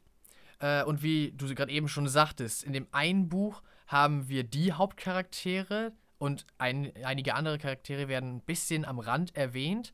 Und in dem nächsten Buch haben wir diese Randcharaktere als die Hauptcharaktere und die anderen werden nur ein bisschen erwähnt, sodass man richtig schön merkt, dass es parallel spielt und dass das zusammengehört, dass ja und das ist hier genauso. Also die Charaktere, die in, in die Dunkelheit ganz doll mit dabei sind, sind in das Licht der Jedi nur so kleine Randnotizen. Nicht im schlechten Sinne, sondern halt, da wurden sie kurz mal so erwähnt. Übrigens, die gibt es, wenn ihr sehen wollt, was die gemacht haben, während wir das hier gemacht haben. Guckt euch dieses Buch jetzt als mhm. nächstes an. Ja, yeah, so. genau. Ja. Und deswegen, ja, würde ich es auch einfach so machen, nach das Licht der Jedi in die Dunkelheit lesen und direkt danach kommt ein äh, Buch für ältere Kinder, also für jüngere Leser, äh, und zwar Die Bewährungsprobe. Den englischen Titel finde ich ein bisschen besser, A Test of Courage. Mm. Das ist dann mehr so die Mutprobe, genau. man es wohl auf Deutsch mm. übersetzen. Gut, die Bewährungsprobe passt auch, aber ich, ich, klingt ich, stimme, dir, ich stimme dir zu. Aber so, ich mag einfach ja. Test of Courage. Das, mm. das klingt einfach gut. Mm. ja, ja, ja. äh, und das ist, man erkennt es auch immer sehr schön an den äh, Titelbildern, an den Covern, finde ich. Das ist äh, schon mehr so, weniger an Jugendliche, doch mehr tatsächlich schon in die Richtung Kinder adressiert. Äh, aber auch das Buch ist wirklich gut. Es erzählt auch eine bisschen kleinere Story, nicht ganz so viel passiert, äh, aber es passiert halt auch parallel und gehört dazu und am Ende finden sich alle Charaktere sozusagen wieder und gehören zusammen. Und diese beiden Romane spielen, wie gesagt, während das Licht der Jedi, genau. während dem Hauptroman, ja. während der Geschichte, die da passiert. Ähm, und das, diese drei Romane sind die erste Welle von Phase 1. Ja, So, und das ist tatsächlich die abgeschlossene erste Welle. Und ich habe von diesen Büchern A Test of Courage, habe ich gelesen, und äh, Das Licht der Jedi, wie gesagt. Mir fehlt Ja. noch In die Dunkelheit. Den habe ich noch nicht gelesen, aber der kommt jetzt noch, auf jeden Fall. Ich hatte jetzt nur noch ein, zwei andere Sachen, auf die ich gleich auch noch zu sprechen komme. Die hätte ich Aha. noch vorgezogen. Ähm, aber die nächste Sache bei mir ist äh, auf jeden Fall In die Dunkelheit. Doch, ich habe ja das Hörbuch schon gehört. Das hast du schon gehört, ich Das weiß, ich genau. weiß. Und da, ich bin so gespannt, was ich auch gehört habe über den Roman. Ja, ist, ist ein wirklich guter. Ich freue mich. Da werden ja auch tatsächlich nochmal Neue. noch mal wieder eine neue äh, Fraktion reingebracht, die auch Ja. äh, doch recht äh, wichtig ist. Aber Ja. ich sag gar nicht mehr. Lieber nicht zu viel sagen, genau. Genau. Also es ist doch, es ist schon sehr durchdacht und sehr, sehr gut angelegt. Also das muss man sagen. Genau, und dazu gehört nämlich noch zu. Dann- dieser ersten Welle, ne? Also die erste Welle aus Romansicht ist jetzt abgeschlossen, aber Genau. die erste Welle ist noch nicht ganz abgeschlossen. Es kommt nämlich noch. Denn The High Republic hat zwei große Comic-Reihen, die dazugehören. Und zwar, naja, The High Republic, das ist das äh, normale Comic, äh, das dazu gehört von Marvel. Und äh, The High Republic Adventures, das ist ein Comic, das sich mehr so an äh, jüngere Jugendliche richtet und äh, mehr in die Richtung fokussiert ist. Äh, und davon die Issues 1 bis 5. Die gehören noch in diese erste Welle der ersten Phase. Die ersten fünf Comics von beiden äh, Reihen. Allerdings muss man auch dazu sagen, wäre es nicht schlimm, die Comics dann noch weiterzulesen. Nein, das weil stimmt. ähm, sie nicht wirklich etwas vorweggreifen, was dann die Story von den nächsten Romanen Ja. Ne, beeinflusst. Aber ähm, grundsätzlich, wenn man es wirklich so lesen möchte, ne, dann hast du recht. Ne? Genau. Dann, ist, dann gehört das noch zur ersten Welle. Nee, aber man kann, genau, man kann die Comics verstehen nur durch die Comics. Die, Genau. Com die sind genügend Aufbauarbeit Ja. sozusagen, ja. Allerdings finde ich es auch wieder sehr gut. Auch Charaktere aus den Romanen kommen wieder in den Comics dazu. Deren Geschichte wird nicht weit weiter erzählt, weil das wird den Romanen überlassen für die Charaktere, die da drin auch eingeführt wurden. Aber so ein kleiner Stupser zum Beispiel hier Mhm, und da mhm. ist tatsächlich auch mit dabei. Auch cool fand ich ein Charakter ähm, aus. Ah, das darf, kann ich auch noch nicht sagen. Aus einem bestimmten Roman kommt auch in dem in den in diesen Comics äh, kurz vor Mhm. mit äh, dem Schüler. Ganz Ja, kurz, ja, weißt ja, du die? mhm. Ja. Genau. Okay. Und das fand ich auch so cool. Das einfach nur kurz so eine Szene war, aber man hat sie dann nochmal kurz gesehen. Und dann wusste also, man wieder, genau. ach Mensch, ja, da sind sie gerade.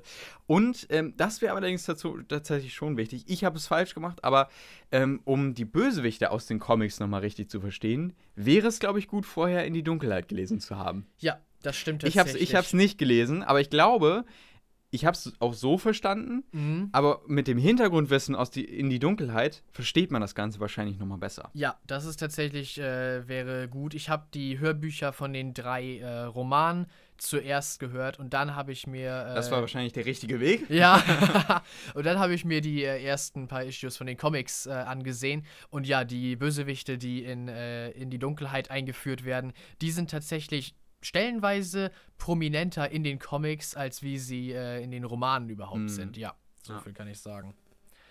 Ähm, dann, nee, das gehört auch noch dazu.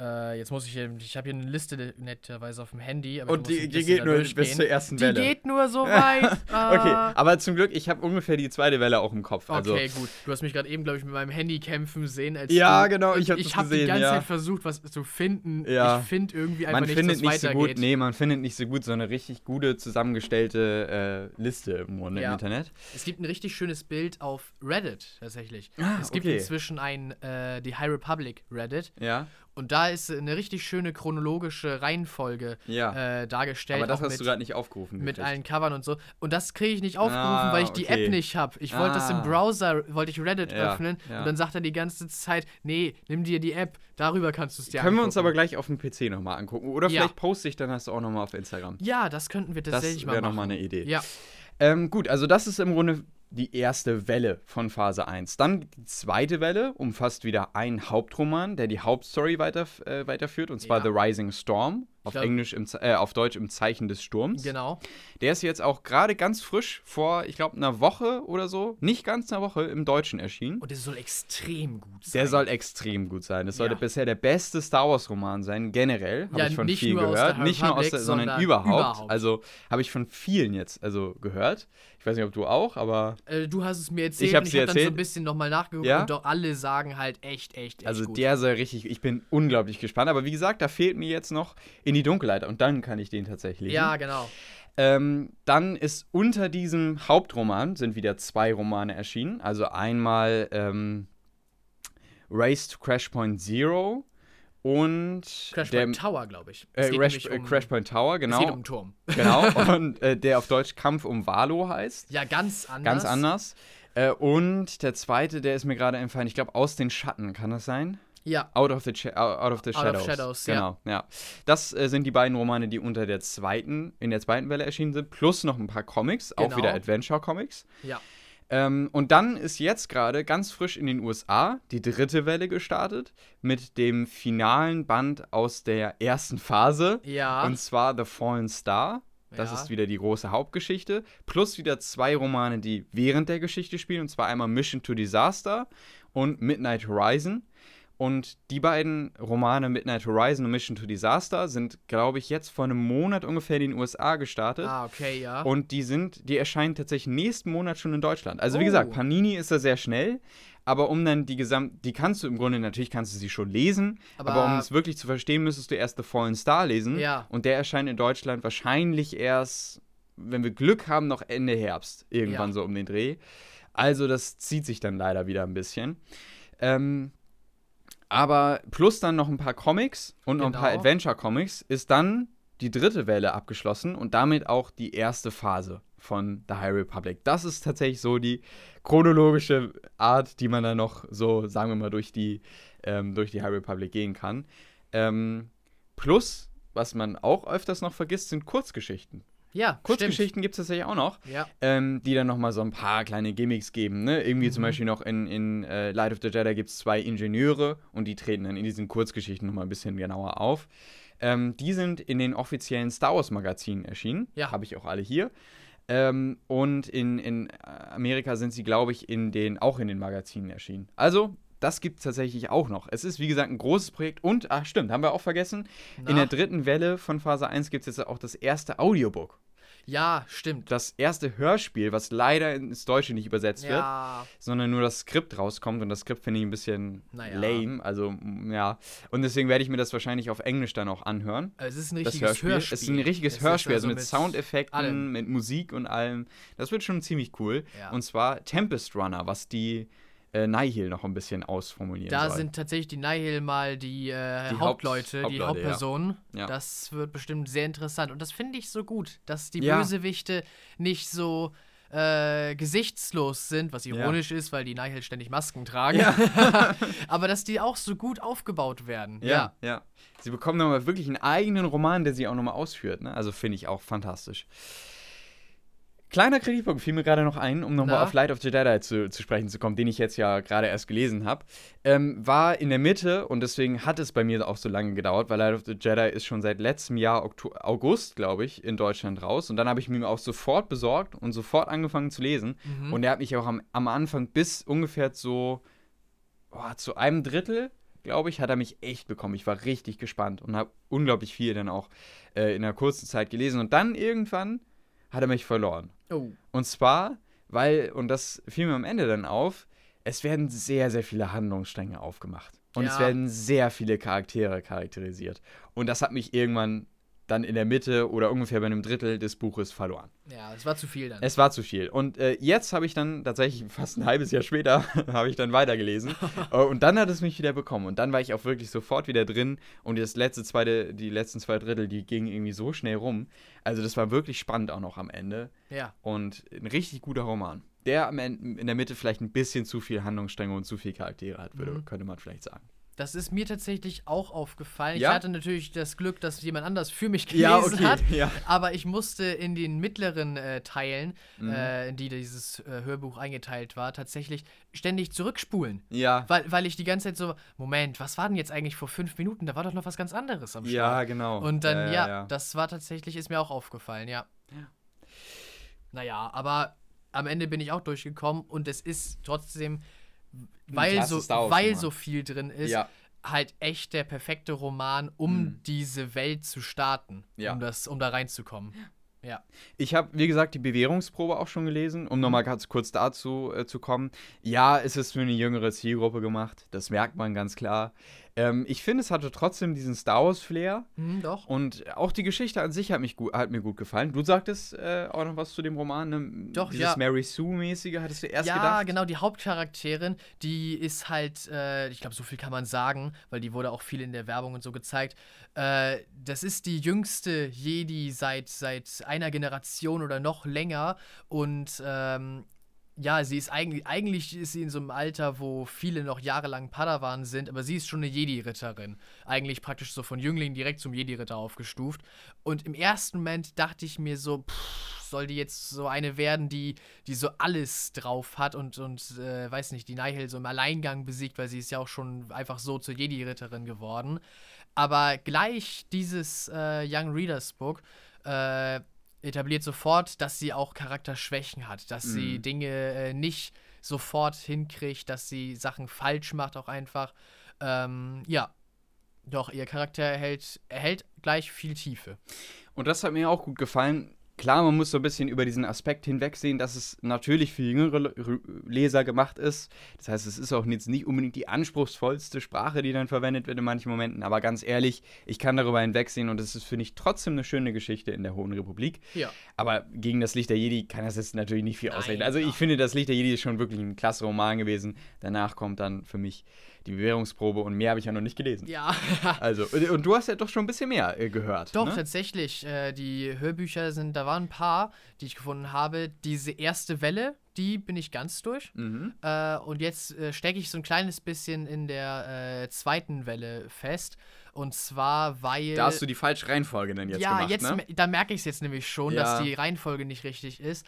Ähm, und zwar habe ich da jetzt bereits ähm, aus den Schatten Ja. und auch äh, Kampf um Valo bereits gehört. Beide, beide durchgehört. Ja, beide Okay, schon wow, durchgehört. Ich ja. war da ganz doll direkt die Ja. ganze Zeit hinterher. Ich äh, höre das, Das, dann das immer. kriegt einen so richtig schnell das dann kriegt auch, ne? einen so doll. Ich höre das immer den ganzen Abend äh, und dann auch zum Einschlafen zum Beispiel. Ja, ja. äh, aber zum Beispiel auch in meiner Mittagspause. Ja. In meiner Mittagspause auf der Arbeit mache ich mir tatsächlich dieses, diese Hörbücher dann an. Hm. Äh, aber ja, man merkt das dann auch ganz schnell, dass die Romane wirklich der Kernpunkt sind, weil Wenn das fehlt, ne? dann ist es schon so ein. Es ist Mhm. nicht schlimm und ich habe es verstanden, Hm. aber es ist ein kleines bisschen merkwürdig, weil ständig reden sie in Kampf um Valo und in Aus den Schatten über Sachen, die in, äh, im Auge, im Zeichen des Sturms passiert sind. Ja, und ich okay, war die ganze Zeit so, Mhm. schön, aber was ist denn das?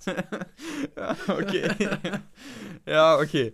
Ja, also, aber gut, also das heißt, du hast die zweite Welle, könnte man sagen, auch schon zu zwei Drittel durch. ja, genau. Und das ist die, auch das, was bisher in Deutschland erschienen ist. Ja. Mehr ist noch nicht draußen. Auch die Comics Auch habe ich dazu äh, gelesen, ja, tatsächlich. Äh, die machen sehr gut weiter, auch mit einem kleinen Zeitsprung, weil da ist ein kleiner Mhm. Zeitsprung äh, Mhm. drin zwischen all diesen Stories. Also die Romane spielen dann auch ein paar, ich weiß gar nicht wie lange, aber ein bisschen hinter, Ja, ein bisschen. bisschen hinter Mhm. das Licht der Jedi und alles, Genau. was währenddessen passiert.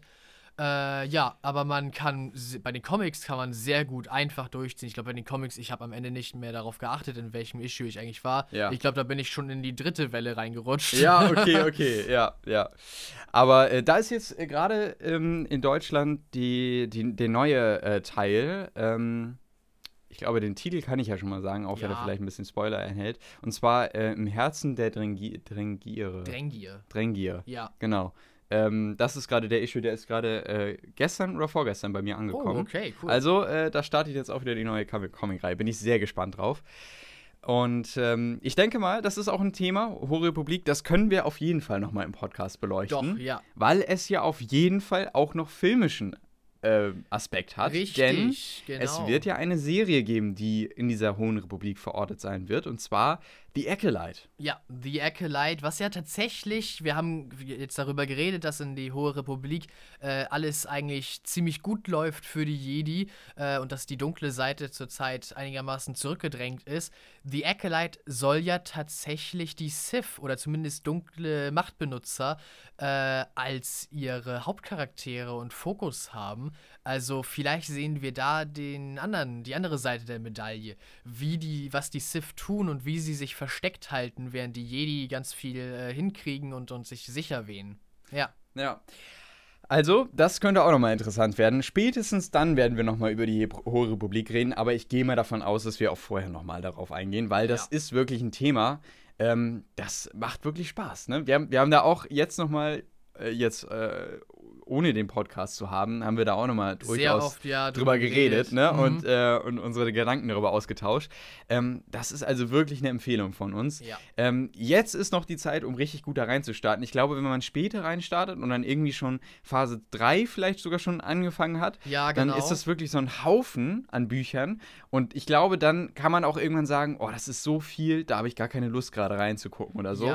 Und jetzt ist es noch auch schon viel, aber noch so, dass man vielleicht sagen könnte, oh, das sind jetzt Das vielleicht nur in Deutschland zwei, drei, vier Bücher. Da kann ich noch einsteigen und ich Ja, genau. empfehle es euch wirklich. Also, das ist eine so durchdachte, gute Geschichte, ähm, die mitreißend ist, spannend, tolle Charaktere hat. Also, auf jeden Fall eine Empfehlung von uns beiden. Ja, eindeutig. Gut, äh, dann, das war auf meinem Le- äh, Lesestapel, also Licht der Jedi, ne, haben wir jetzt ein bisschen ausformuliert. Ähm, und äh, dann war noch auf meinem Lesestapel Ready Player 2. Ja, genau, hast du mir erzählt. Habe ich dir auch Mhm. kurz erzählt. Ähm, habe ich seit, boah, das ist wirklich schon jetzt anderthalb Jahre, glaube ich, auf meinem, auf meinem Lesestapel. Weil ich habe das äh, während des Abiturs, ich habe den ersten Teil, ähm, habe ich in der Präsentation kurz vor dem Abitur noch vorgestellt. Ja, stimmt. Ready auch. Player One. Hast du mir von Ähm, erzählt. genau, und da habe ich dann auch in der Präsentation im Unterricht bin ich dann auch auf den Film eingegangen, habe den Film dann mit dem Buch verglichen und so weiter. Und kurz, äh, kurz nach der Präsentation ist auch das, das, der zweite Teil erschienen. Und dann habe ich mir den, weil ich dann auch dachte, komm, ne, dann lernst du auch noch ein bisschen was, habe ich mir den auf Englisch besorgt. Ah. Ähm, und habe dann, das Buch lag dann erstmal hier so ein bisschen und ich habe dann auch mal was weitergelesen, aber irgendwie kam ich nicht wirklich rein. Mhm.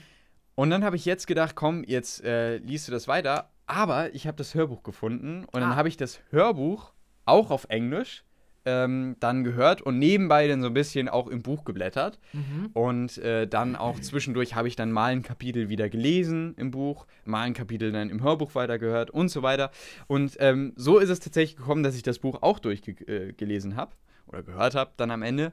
Ähm, und Ready Player 2 äh, schließt im Grunde an das Ende von Ready Player One an, mit ein bisschen Zeit dazwischen. Ne? Also wir haben durchaus, ich weiß jetzt nicht genau, wie viele Jahre es sind, aber es ist durchaus eine Zeitspanne auch zwischen den beiden Teilen. Okay.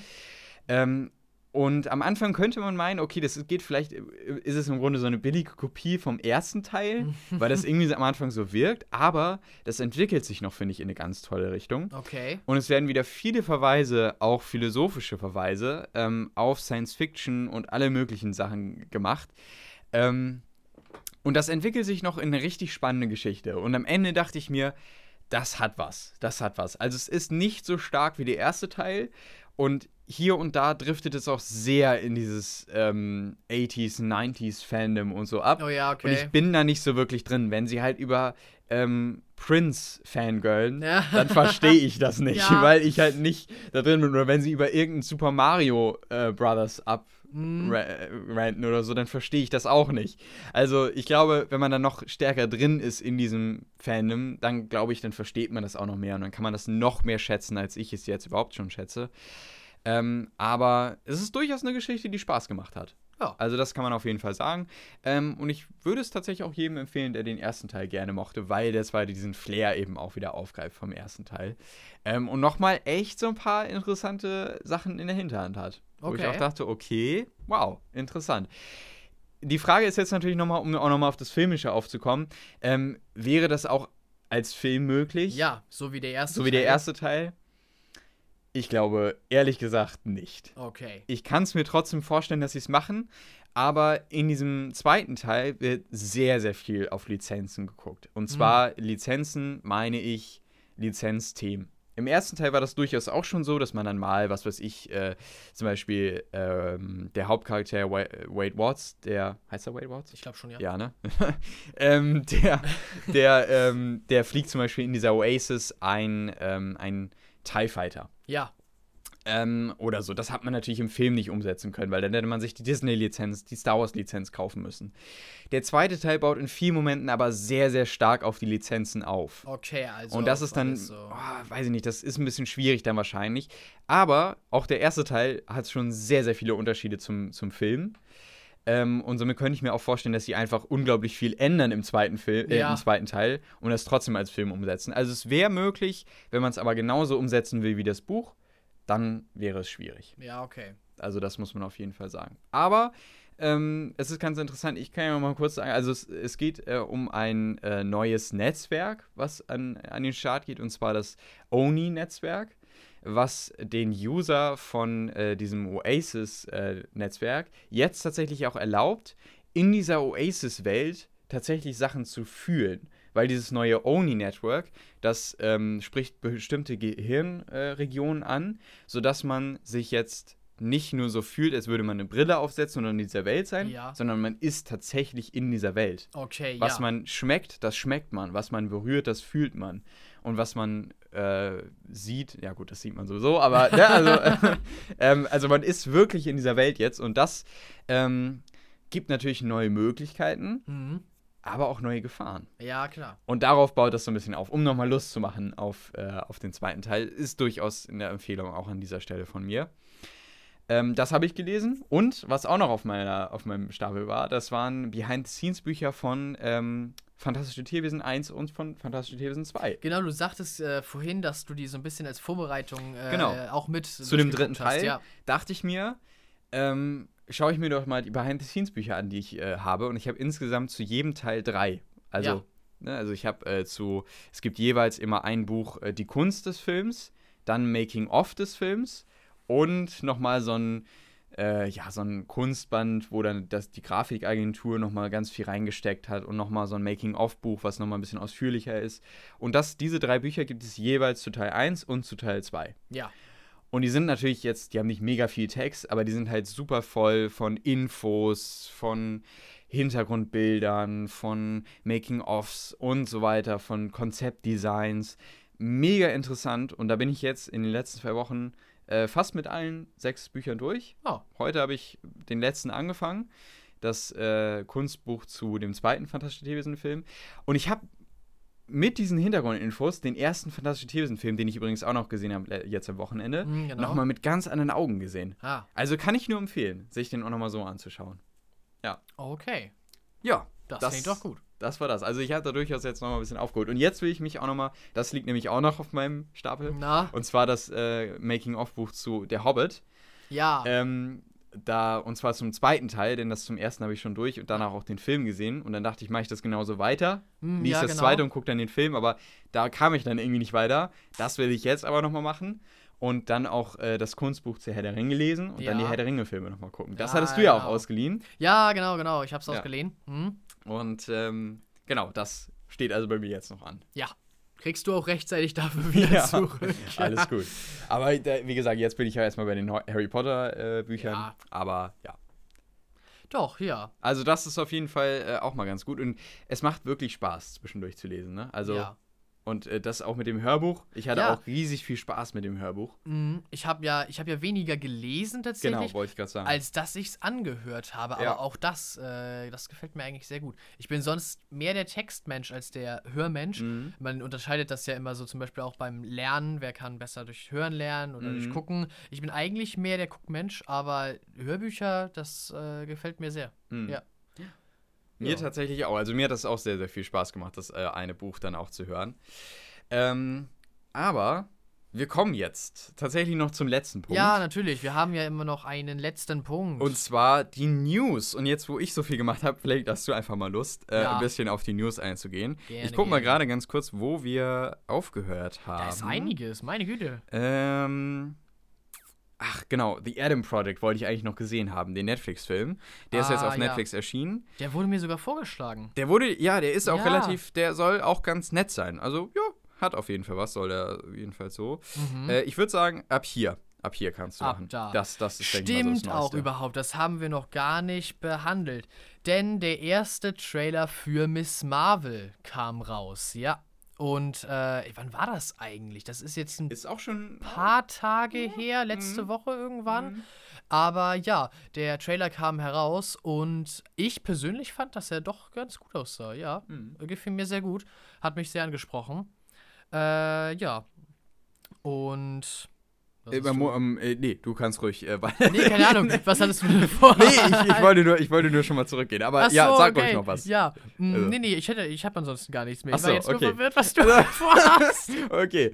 Ähm, na gut, also äh, Miss Marvel, ich bin auch gespannt. Der Trailer sah ganz nett aus. Ne? Hatte Ja. natürlich den Weekend-Song im, im Hintergrund. das ja, das überhaupt, hat, dass, ne? dass man den hingekriegt hat, ihn so gut zu verarbeiten. ja, Ja. ja, Sieht interessant aus. ja. Ich weiß nicht, ob du die News hier mitbekommen hast. nee, da bin ich jetzt ein bisschen. Bist du- bist du sehe überfragt? ich seh jetzt nur das Bild, da bin ich ein kleines Da bisschen muss ich, da, überfragt da muss ich das gerade. sagen. Äh, Samuel L. Jackson, ähm, der hat auch regelrecht ge gebeten, Ja? wieder Miss Windows spielen zu dürfen. Ach. Ganz offen äh, hat er wohl auch das Ganze mit äh, einer der Regisseuren von einer der Folgen aus Mandalorian kommuniziert. Ja. Und er hat gesagt, ich möchte unbedingt wieder Mace Windu spielen. und ähm, sie sagten, ja, mal gucken, äh, vielleicht kriegen wir das irgendwie hin. Aber äh, Staffel 3 ist ja schon abgedreht. Wahrscheinlich kommt er da jetzt nicht vor. Oder Ja. es war vielleicht auch nur so ein bisschen so ein Promo-Move. Uh, Und er hat das ja. nur so alles eingefädelt und in Wirklichkeit kommt er davor. Auf jeden Fall wäre vielleicht ja auch eine Serie möglich mit ihm. Ginge alles, ja. Ne? Nur die News. Es wird auf jeden Fall von Samuel L. Jacksons Seite her was wieder über Mace Windu in der Zukunft geben. Auf jeden Fall sehr, sehr interessant, sehr cool. Äh, dafür habe ich tatsächlich den Trailer gesehen äh, von Puss in Boots. Das ist der gestiefelte Kater, der äh, sein Debüt ja tatsächlich in den Schreckfilm hatte, glaube ich. Das war mir ganz lange nicht klar, dass der tatsächlich aus Schreck kommt äh, und der dann ja tatsächlich auch seinen eigenen Film bekommen hat. Und jetzt kommt da äh, ein neuer. Ist das eigentlich äh, ein Film? Doch, ein neuer Film. Ja, ein neuer Kinofilm, genau. Äh, und dafür habe ich den äh, Trailer tatsächlich gesehen. Ganz zufällig. Kam, wurde mir als Werbung vorgeschlagen und ich bin dran geblieben. Sah auf jeden Fall ganz lustig aus. So. Ich glaube, der sah schon ganz gut aus, ne? Auch so Auch- der Animationsstil sah auch interessant von der aus, Qualität, ne? ja. Genau, wollte ich gerade sagen, ja. Mhm. ja. Doch. Also, ja. Ich habe tatsächlich Shrek ja nie geguckt. Ich auch nicht. Irgendwie hat es mich nie Nee, abgeholt. nee, mich auch nicht. Ist auch, glaube ich, ein bisschen vor unserer Zeit. Ja. Shrek ist so die Ja. ganz frühen 2000er, als wir noch kleine Kinder waren. genau. Da war das so, äh, alle Jugendlichen und jungen Erwachsenen waren so, boah, Shrek. Ja. Ähm, Ja. Aber ich habe tatsächlich den äh, Film vom gestiefelten Kater, den habe ich geguckt. Ja, okay. Ja, Also Mensch. mit dem kenne ich mich tatsächlich besser aus als mit dem, wo er herkommt. Ja. ja. ja, also der war, der war echt lustig, der Film. Wenn der hier so ähnlich wird, dann kann man sich den bestimmt gut mal angucken. Gehe ich mal auch von aus, ja. Ich glaube, ansonsten, wenn ich jetzt gerade noch mal gucke, äh, ach so, ja, vielleicht könnte man, ah, vielleicht könnte man das noch sagen. Ja, Ne? was ist das? Also, äh, Der, Schauspieler, wie ich, ich weiß gerade nicht mehr Ich seinen Namen. grad auch äh, nicht seinen Wie Namen heißt drauf. der nochmal? Christopher Lloyd, Genau, genau. der in äh, den Zurück in die Zukunft Film, wie heißt der noch gleich? Äh, Dr. Emmett Brown gespielt hat. Der, kommt, wird ja, in The Mandalorian drin sein. Ja. Sehr interessant. ja, Äh, Im Drehplan der dritten Staffel. Also wird er tatsächlich dieses Jahr, auch wenn die dritte. Staffel kommt, auftauchen. Das, das freut mich tatsächlich. Ich, Mhm. ma- ich mag Christopher Lloyd, er ist wirklich ein guter Schauspieler. Mhm. Äh, das finde ich, find ich sehr cool. Ich frage mich, was er, wo er seinen Auftritt bekommt, ob er es ein bisschen was Größeres wird Mhm. oder ob es so ein cooler Cameo-Auftritt wird, so wo man so sagt, guck dir das an, das ist Christopher Lloyd. ja, ja, ja. Ja, das, äh, das freut mich doch sehr. Äh, Ich weiß nicht genau, ich gucke noch mal eben ganz kurz, was das hier war. Ach nee, das war Nee, nur genau. irgendwie solche um Ah, okay, Das dann, dann ist es könnte- tatsächlich das hier. Ja, das ist tatsächlich noch die eine Sache. Und zwar die Avatar Live-Action-Serie.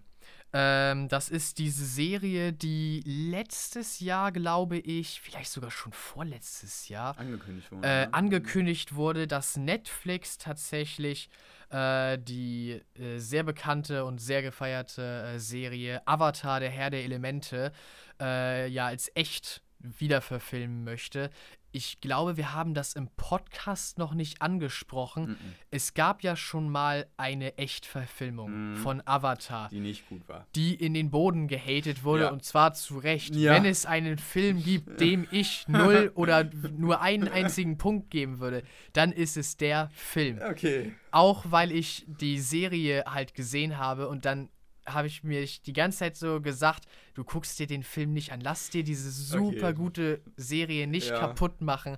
Und irgendwann habe ich dann so doch, du musst einfach so zum Vergleich, um zu sehen, ob da was dran ist.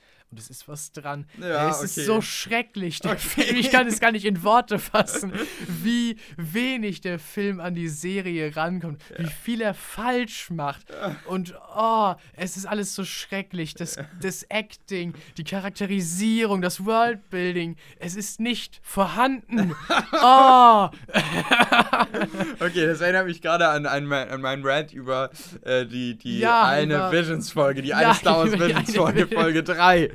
oh, es ist so schrecklich, Okay. diesen Film gesehen zu haben. Okay. Ich möchte ihn nie wieder, nicht mal fürs Meme oder so, jemals wieder angucken müssen. Oh Mann, okay, ja. Ja, eigentlich, um wieder auf, darauf zurückzukommen, äh, geht es darum, dass von der Live-Action-Serie von Netflix äh, das Budget tatsächlich in die Höhe schießt. Offenbar 120 Millionen. Das sind 15 Millionen plus pro Folge, denn die Serie soll erst einmal acht Folgen offenbar haben. Das verspricht ja schon mal viel, würde ich mal sagen. Das verspricht schon mal ziemlich viel vom Aussehen her, um jetzt nicht den Hype trüben zu wollen. Denn das war eine News, die schon vor Monaten, letztes Jahr, glaube ich, auch ziemlich früh letztes Jahres rauskam.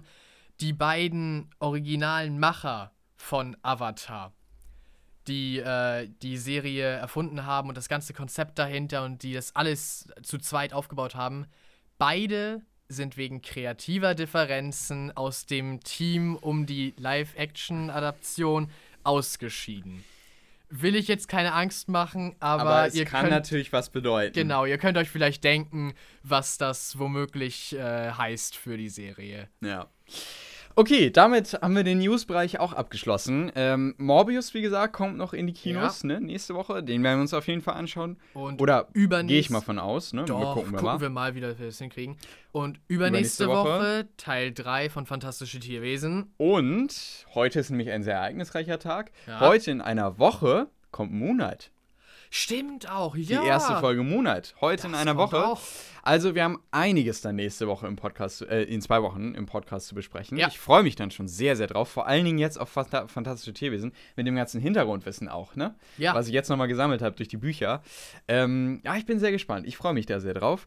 Und jetzt noch zum Schluss, hast du, hast du, hast du noch eine Frage? Natürlich, die Du hast noch Frage, eine Frage. für dich. Warte, ich glaube, die kriege ich auch so hin. Okay. Äh, und zwar, weil ich ja wusste, dass unser Thema heute Bücher in Star Wars sein würden. Okay. Oh je. Wollte ich dich fragen, was war denn das allererste Star Wars Buch? Was glaubst du? Und wann glaubst du, kam es raus? Also, ich weiß, oh Gott, das ist jetzt peinlich. Ich weiß, dass das Star Wars irgendwann in den 1970ern. Ich glaube, 1974 kam der erste. Nee. 77. Sech- sech- sie, ah, 76 oder 77, okay. 77. Ähm, dann, also, das erste Star Wars Buch. ja, das erste Star Wars Buch. Im Englischen. Im Englischen, ja. Okay. Ich würde jetzt einfach mal so raten. Also, normalerweise kommen ja zu Filmen dann auch immer so Filmbücher raus. Ne? Ja. Also, ähm, die dann nochmal die Geschichte des Films erzählen.